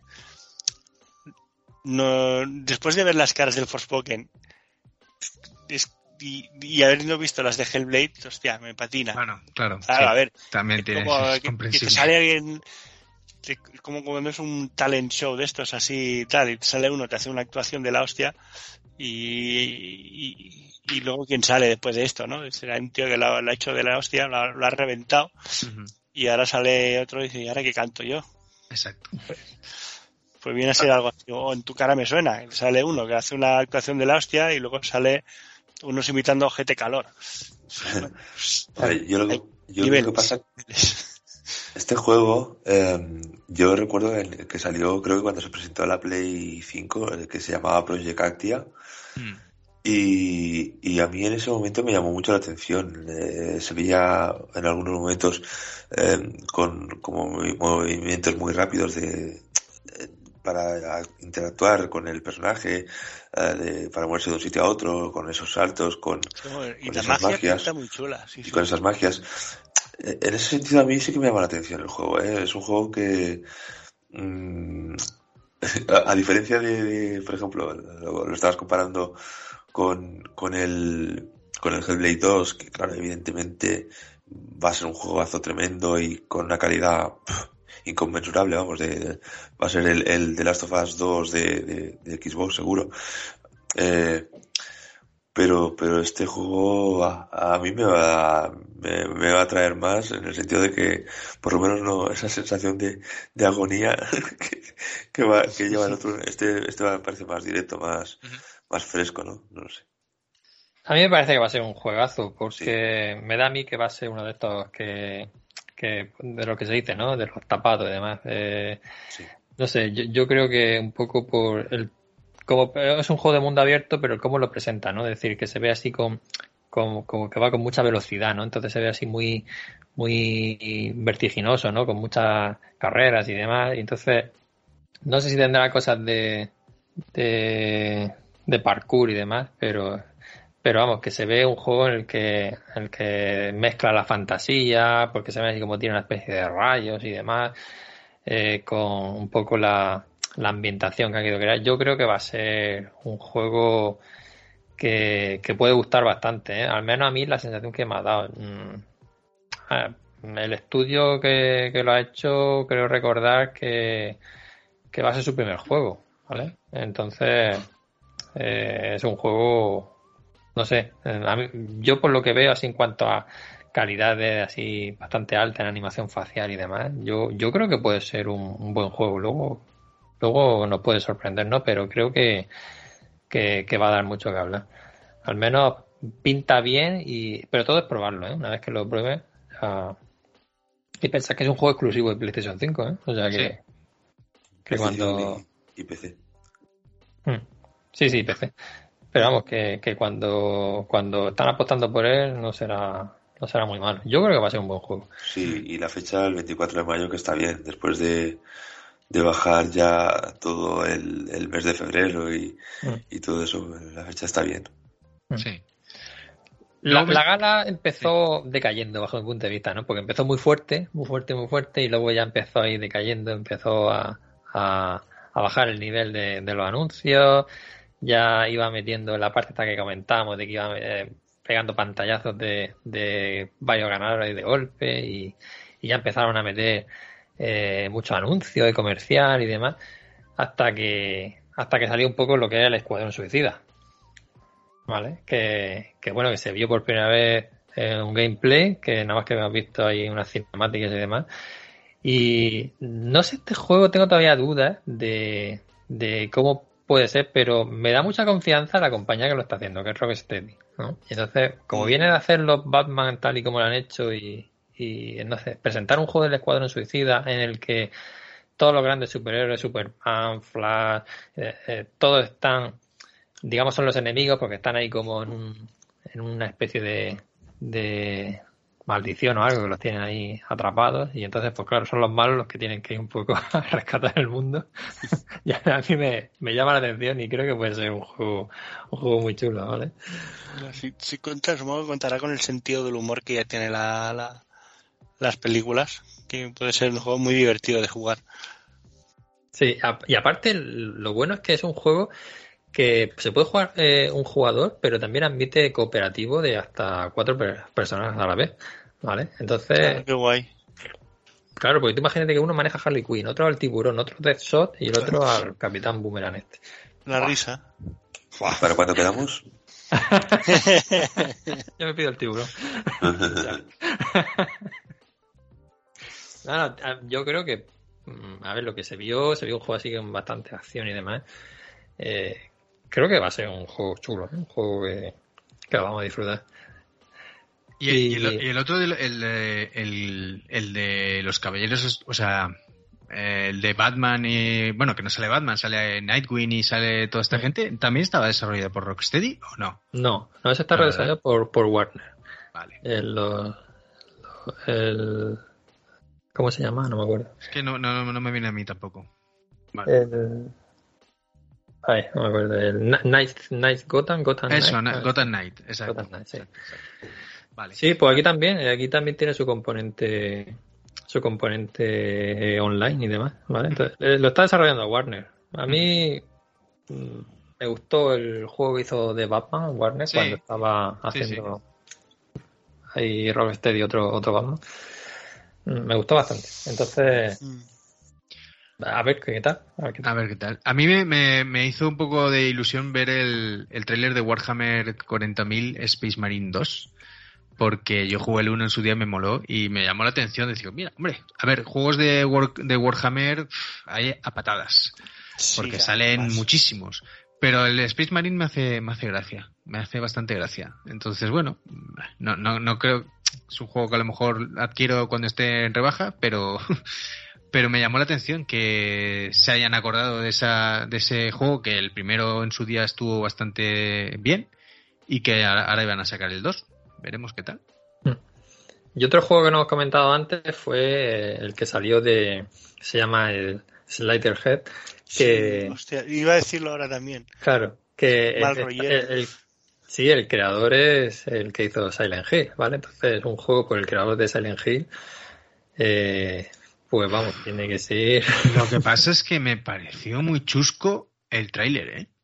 Me, me vais Sí. a perdonar, me pareció Sí. la- muy chusco, ¿eh? Muy raro. Yo no supe un poco por dónde iba el juego, ¿no? Pero sí que se veía cómo transforma esas criaturas, eh, no así raras, que eh, entonces no sé un poco si trata de ir haciendo vivir ciertas pesadillas, además, porque no sabemos mucho más, pero pero mm, sí que es verdad que el tema a nivel de, de criaturas así raras y un poco miedosas sí que sí que lo vi bien logrado. Lo que pasa es que se veía un poco extraño. Es ¿no? que me recuerda a la serie esta que hay en Netflix, que es coreana, que creo que se llama Sweet Home. No sé si la habréis visto. Creo que es Sweet Home. No estoy, con- no estoy seguro. Pero hay una serie coreana que está en Netflix que es brutal. O sea, es brutal a nivel de core y a nivel de...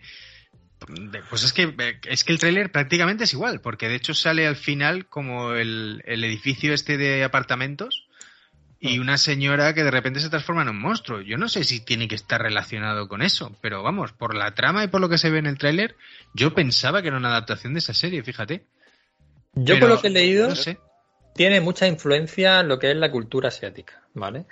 Y porque, porque el tema central dicen que es la muerte, ¿vale? Entonces, no sé eso un poco cómo lo van a transmitir.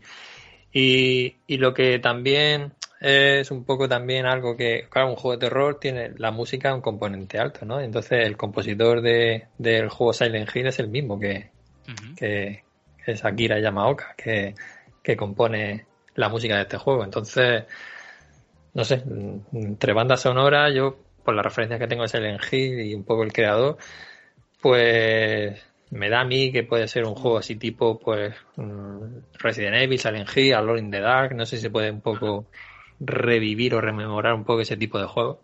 Pues habrá que Pero, pero vamos, a mí yo no quería dejarlo pasar porque a mí sí me llamó la atención. Lo vi un poco extraño, pero, pero sí que me llamó la atención.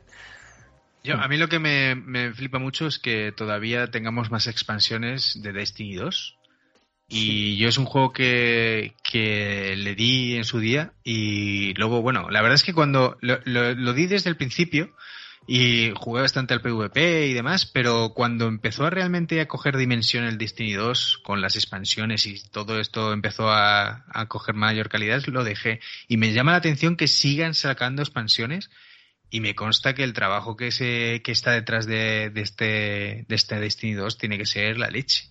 Desde luego a nivel de jugabilidad, eh, yo que no soy jugador de juegos en primera persona, a mí me, me, convenció y me moló mu- muchísimo. Y el lore que tiene también me parece que está muy muy bien. Entonces, bueno, otra expansión más, está, está bien, curioso. El- a mí, yo que tampoco soy especialmente amante de la primera persona, yo es el juego de primera persona que yo personalmente más he disfrutado, más he jugado y que además mejor me he sentido jugándolo. Eh, Se, se mueve de muy muy bien. Sí, sí, la verdad de verdad. ¿Qué más teníamos por ahí?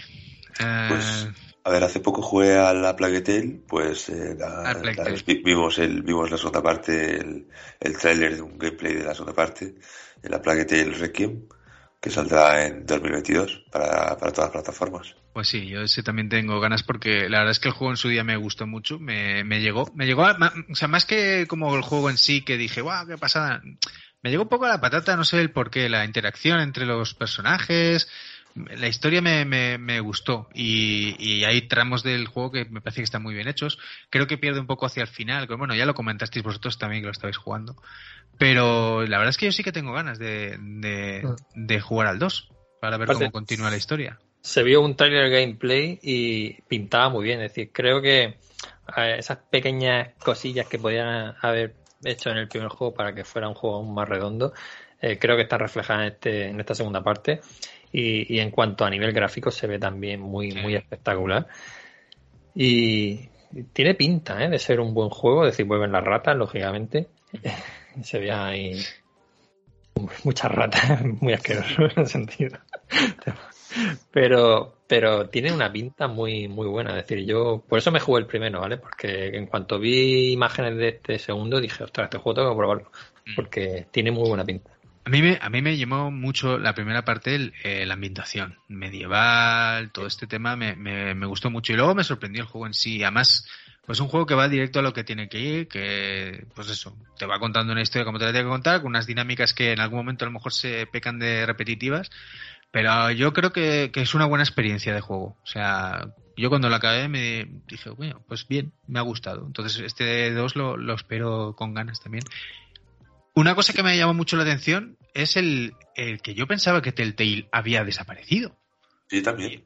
Y yo ahora me encuentro con, con un juego basado en Star Trek y con un juego basado en, en The Expanse, que es una serie que a mí me flipa muchísimo.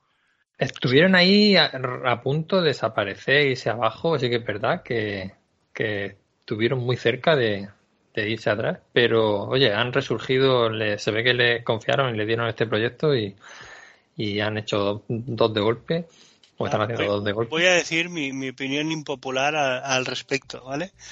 Para mí Telltale se está convirtiendo en el Funko de los videojuegos. ah, porque Ahí lo por las franquicias que, que- que va sí, cogiendo, sí, ¿no? sí. Bueno, yo, yo en su día cuando salió, se lo comenté a Alex, y dije, ¿cómo me molaría un juego de Spider-Man, pero de Telltale? Y al final no cogieron a Spider-Man, cogieron a Batman. No sé, a mí la fórmula me, me, me gusta. A mí el, el- los de Walking Dead jugué el primero, me gustó, no jugué al resto. Pero, por ejemplo, el, eh, el Among Us, eh, Among Us, espera, ¿cómo era? Sí, sí, lo ha dicho. Eh, pero, ¿Era así o era.? pero tiene- es que no me acuerdo si el nombre era. Sí, este es el del lobo, ¿no? ¿Te El del lobo, sí, que está basado en, las, en, en el cómic de Fábulas. A mí me gustó muchísimo. Como lo adaptaron, muy bien adaptado, con ese rollo de cine negro que tenía.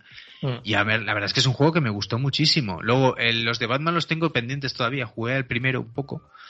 Pero a mí la fórmula siempre me ha gustado. O sea, quiero decirte, es como una novela interactiva, por así decirlo, y, y entretenida. Entonces, me llamó la atención que desapareciera porque tuvieron un boom bastante grande. Y, o sea, que, que pareciera que habían desaparecido y me ha llamado la atención ver que, que siguen por ahí. Entonces, bueno, pues bien, ¿no?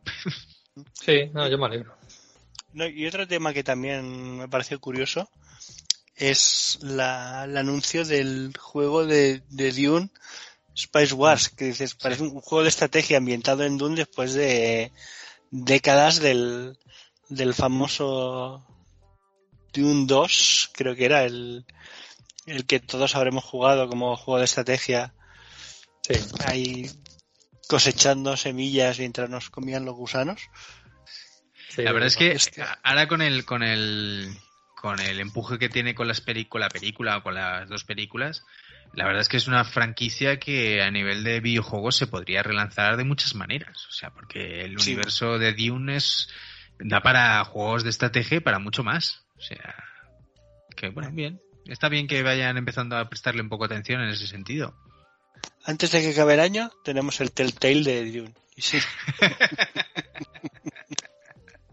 Seguro. Y luego, bueno, eh, el juego que ya el otro día cuando estuvimos hablando de juegos de dificultad y del Dark Souls y demás, eh, ha cambiado mi hype absolutamente, que es el Elden Ring, que te- tengo cada vez más ganas. Nuevo tráiler que, joder, la verdad es que, hostia, hay ganas. Yo ya, yo ya me rindo totalmente. Me, me desdigo de todo lo que pude decir en su día. Me lo, me lo he llevado al lado oscuro. Totalmente, totalmente de la mano. Pero es que aparte con el revival que estamos teniendo, pf, o sea, es que tengo muchísimas ganas de que salga, ¿eh? Estamos teniendo un- un- un- unas sesiones de, de juego de Dark Souls 3, pero brutal. No, no Y sabéis brutal. bastante. Ojo, que estamos, estamos acabando y yo ya me he instalado el Bloodborne, ¿eh? Voy avisando, ¿eh? Flipamos en la otra noche, el domingo, flip- eh, fue el domingo, no, eh, con el... Sí, con el, con el DLC, ¿eh? Con el Con el, DLC. el final de... Hostia, tú. Sí, sí, sí, sí. Está- a ver, cuando juegas, cuando juegas, los que hayan probado a jugar eh, cooperativo el, el Dark Souls 3, pues oye, eh, se pone la cosa mucho más sencilla, los jefes y demás. Pero coño, el DLC, hostia, nos costó, pero ya no solo el jefe final, que nos, a mí, por ejemplo, me pareció muy, muy, muy complicado, sino ya avanzar. O sea, era, aparte de que es un escenario grande, muy bien conectado y que a mí por lo menos me, me moló muchísimo, pero, coño, que íbamos dos, íbamos jodidos. Y encima luego nos, nos invadían un par de cabrones Sí, que nos lo ponían más difícil todavía. Pero es que me pareció jodido incluso siendo dos. O sea, que dije, hostia, y el, y el jefe final, la verdad es que no, no estamos teniendo excesivos problemas con los jefes del Dark Souls 3, pero ese jefe final del DLC este eh, nos costó un ratito, ¿eh? Sí, sí. A ver, un jefe chulísimo, ¿eh? es decir, tiene ahí una serie de transformaciones y demás. Yo es que no lo había visto nada, o sea, yo fue entrar y encontrármelo y dije, ¡buah! ¿Qué es esto? ¿Habéis probado a bajarle el nivel de dificultad? Ese es un debate que algún día tendremos que ponernos. Porque, leche, oye, que yo no lo. Yo no- eh, se lo escuché hace poco porque re- retomé con esto de la fiebre que tengo ahora con los Souls otra vez. Un, un, un especial de estos que hace DioScript acerca del juego y demás. Y tampoco entiendo. No, no, debe- no debería de ser un demérito que facilitaran un nivel eh, más accesible para el resto de jugadores. ¿Por qué no? O sea, si tú lo quieres, lo juegas. Si no lo quieres, no lo juegas. Es tan sencillo como eso. Y abriría el, horizonte a muchísima más gente que lo pudiera disfrutar. Porque aparte de la dificultad que tenga el juego, eh, es muy disfrutable en otros ámbitos. Aunque no te lo pongas en el más difícil o en el normal, que es difícil ya de por sí, pero solo la interconexión de los escenarios, todo lo que hablamos sobre el juego, las virtudes que tiene, merece la pena que lo pueda disfrutar todo el mundo. Entonces, ese debate de es que tienen que ser así, punto, yo no lo entiendo. Porque no puedes facilitar también las cosas a gente que para que lo pueda jugar. Ahí lo dejo. Bueno, sí, pues- no, no, yo, yo coincido contigo, ¿eh? igual sí jugaría alguno. Y ahora mismo ya, ya bastante complicada en mi vida y como para encima ponerme en mi rato de ocio cosas complicadas. De, ¿no? de todos modos, Dani, si te metes con el amigo José y conmigo, va, va a ser rapidito, ¿eh? Me hacéis un- como era un rush, me, me rusheáis las zonas. un speedrun, te hacemos un speedrun. Pues todo, todo esto venía porque se presentó el, el nuevo tráiler cinemático del juego del, del Ring, ¿no? Presentando la historia, que no lo hemos visto todavía. Mm. Y la verdad es que nos puso uh, con unas ganas de, de tener ya el juego, porque la verdad es que se vio una historia ahí contada por, Claro. por el amigo Martin, como dices tú. Sí. y, y buah, la verdad es que se ve una historia. mm, Yo la veo distinta como la han estado Sí, contando, ¿no? Exacto. Se, se ve algo más, o sea, Sí. un añadido, lo que estábamos hablando, ¿no? De que han ido añadiendo cosas. Se ve un añadido bastante importante en ese, en ese sentido. Y a mí me llamó muchísimo la atención. Dije, hostia, pues mira, lo mismo ahí también nos llevamos una sorpresa. Sí. Yo, eh, estoy viendo un bulto en vuestros pantalones. Va bajando, va bajando. Bueno, otro, otro, bueno, no sé si habéis probado lo, lo de, lo de Matrix Awakens, lo habéis podido, porque vamos, el tráiler, o sea, lo que es el anuncio este que salió, alucinante, ¿eh? Sí, sí, lo he probado en la, en la consola. Y, y la verdad es que está, está gráficamente es una locura, vamos. es- es- se ve de puta madre. Las animaciones de, de los personajes, el, no sé, la verdad es que eh, si esto es el, el futuro que, que nos llega a nivel gráfico, de puta madre, vamos. Sí que es verdad que algunas, eh, había escuchado por ahí en algunos sitios, "Ah, es que las, las físicas y tal. Bueno, a ver, las físicas tampoco he flipado tanto con eso, yo. Pero, pero sí, sí, o sea, lo, lo que, cómo se ve y cómo, y cómo se mueven y, todo es una, es una pasada. Sí, yo leí que, que era eso, para demostrar la potencia de las dos consolas, de la X y de la PS5, eh, en el nuevo motor Unreal Engine 5, en cuanto para ver un poco qué soportaba, ¿no? Porque metieron, si no leí mal, eh, hablo de memoria, ¿eh? 35.000 personajes, eh, una cantidad de millones de polígonos indecente en el escenario. Y, y todo eso era para ver hasta dónde un poco los límites, ¿no? En cuanto a técnica, hasta dónde podía llegar esto. Y, y entonces, eh, no, eh, lo que es el juego en sí es muy, se ve muy facilón, ¿no? Porque Sí, no disparos tiene- es muy automático y demás. Sí, no, no, Pero- no- Mm. Sí, no, no es ni siquiera un juego, por así decirlo, porque quiero Claro. decir, yo, no, yo estaba con el botón, estaba con, con mi hijo en una mano y con el, el otro dándole al botón de, de, de disparar y, y ya está, no, no necesitaba más. Sí. Entonces era eso, un poco para demostrar el, la potencia, ¿no? Lo que pueden llegar a ser los, los juegos en, en un futuro corto, la verdad que, que ahora mismo el, el motor ese ya está para ir desarrollando juegos, las consolas ya llevan un año, es decir, que podemos encontrarnos juegos. Vosotros imaginaos un Cyberpunk, por decir un juego, o un The Witcher nuevo, eh, con, con ese realismo gráfico, eh, con esa ambientación, ¿no? Y, y luego con la jugabilidad de, que vienen haciendo gala, ¿no? El tema de poder manejar un personaje de ese tipo, con esas habilidades, y, y poder profundizar en un juego y decir, hostia, es que me- se, me, se me enfrenta a una, un, un escenario totalmente distinto a, a lo que estamos viendo hasta ahora y, y un poco con, con claro, con la jugabilidad, ¿no? Que puede tener todo eso. Entonces, Hombre, yo, yo vamos a, a levantar el pantalón de, de Dani, eh, un, un Red Dead 3 con... Mm, ¿eh? mm. Eso, eso, eso se vería bonito, ¿verdad? Eso, pero haría falta almohada y, y manta para jugarlo. ¿O creéis que sería más dinámico? No, hombre, no. Tiene que tener la almohada y manta. Sí, sí. Qué barbaridad.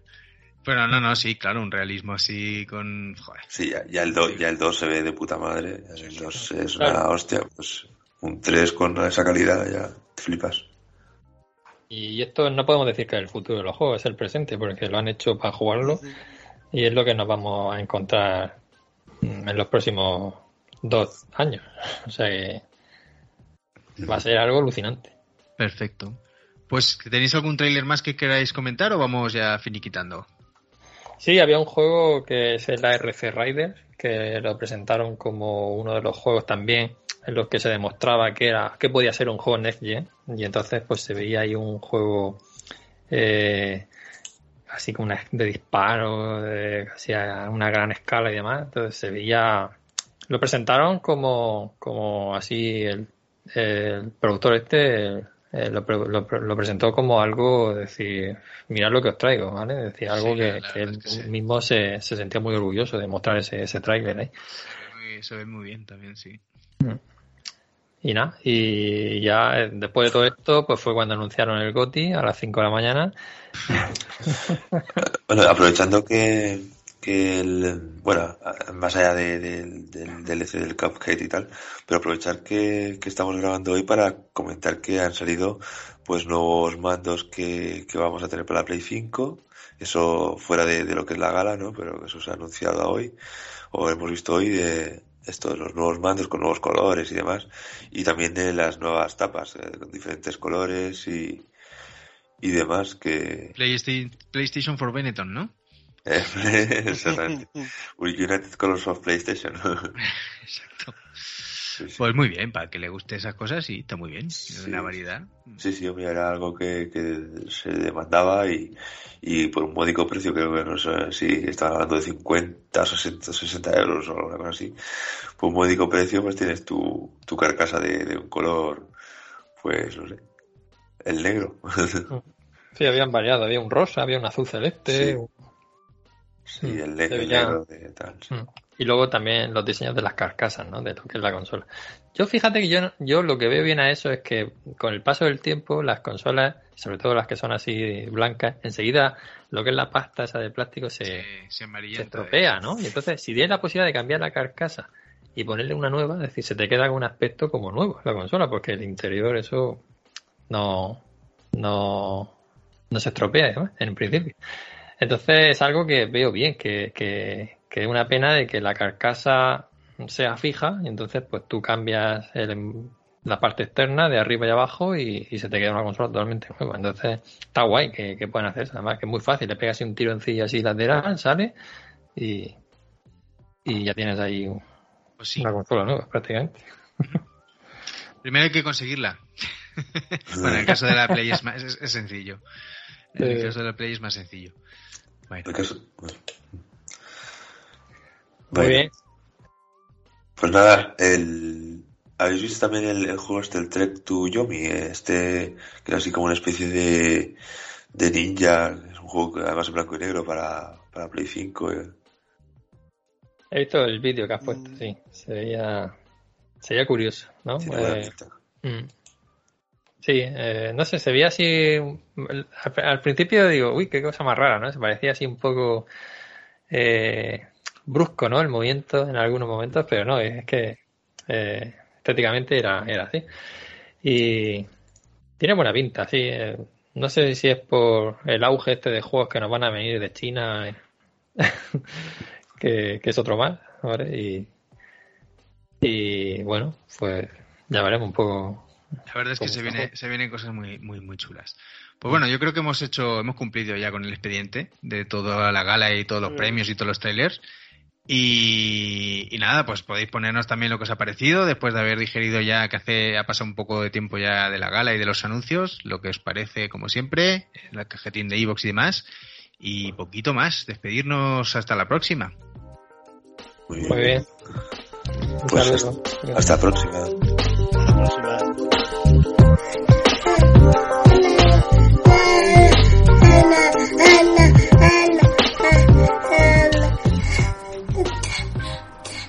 La próxima.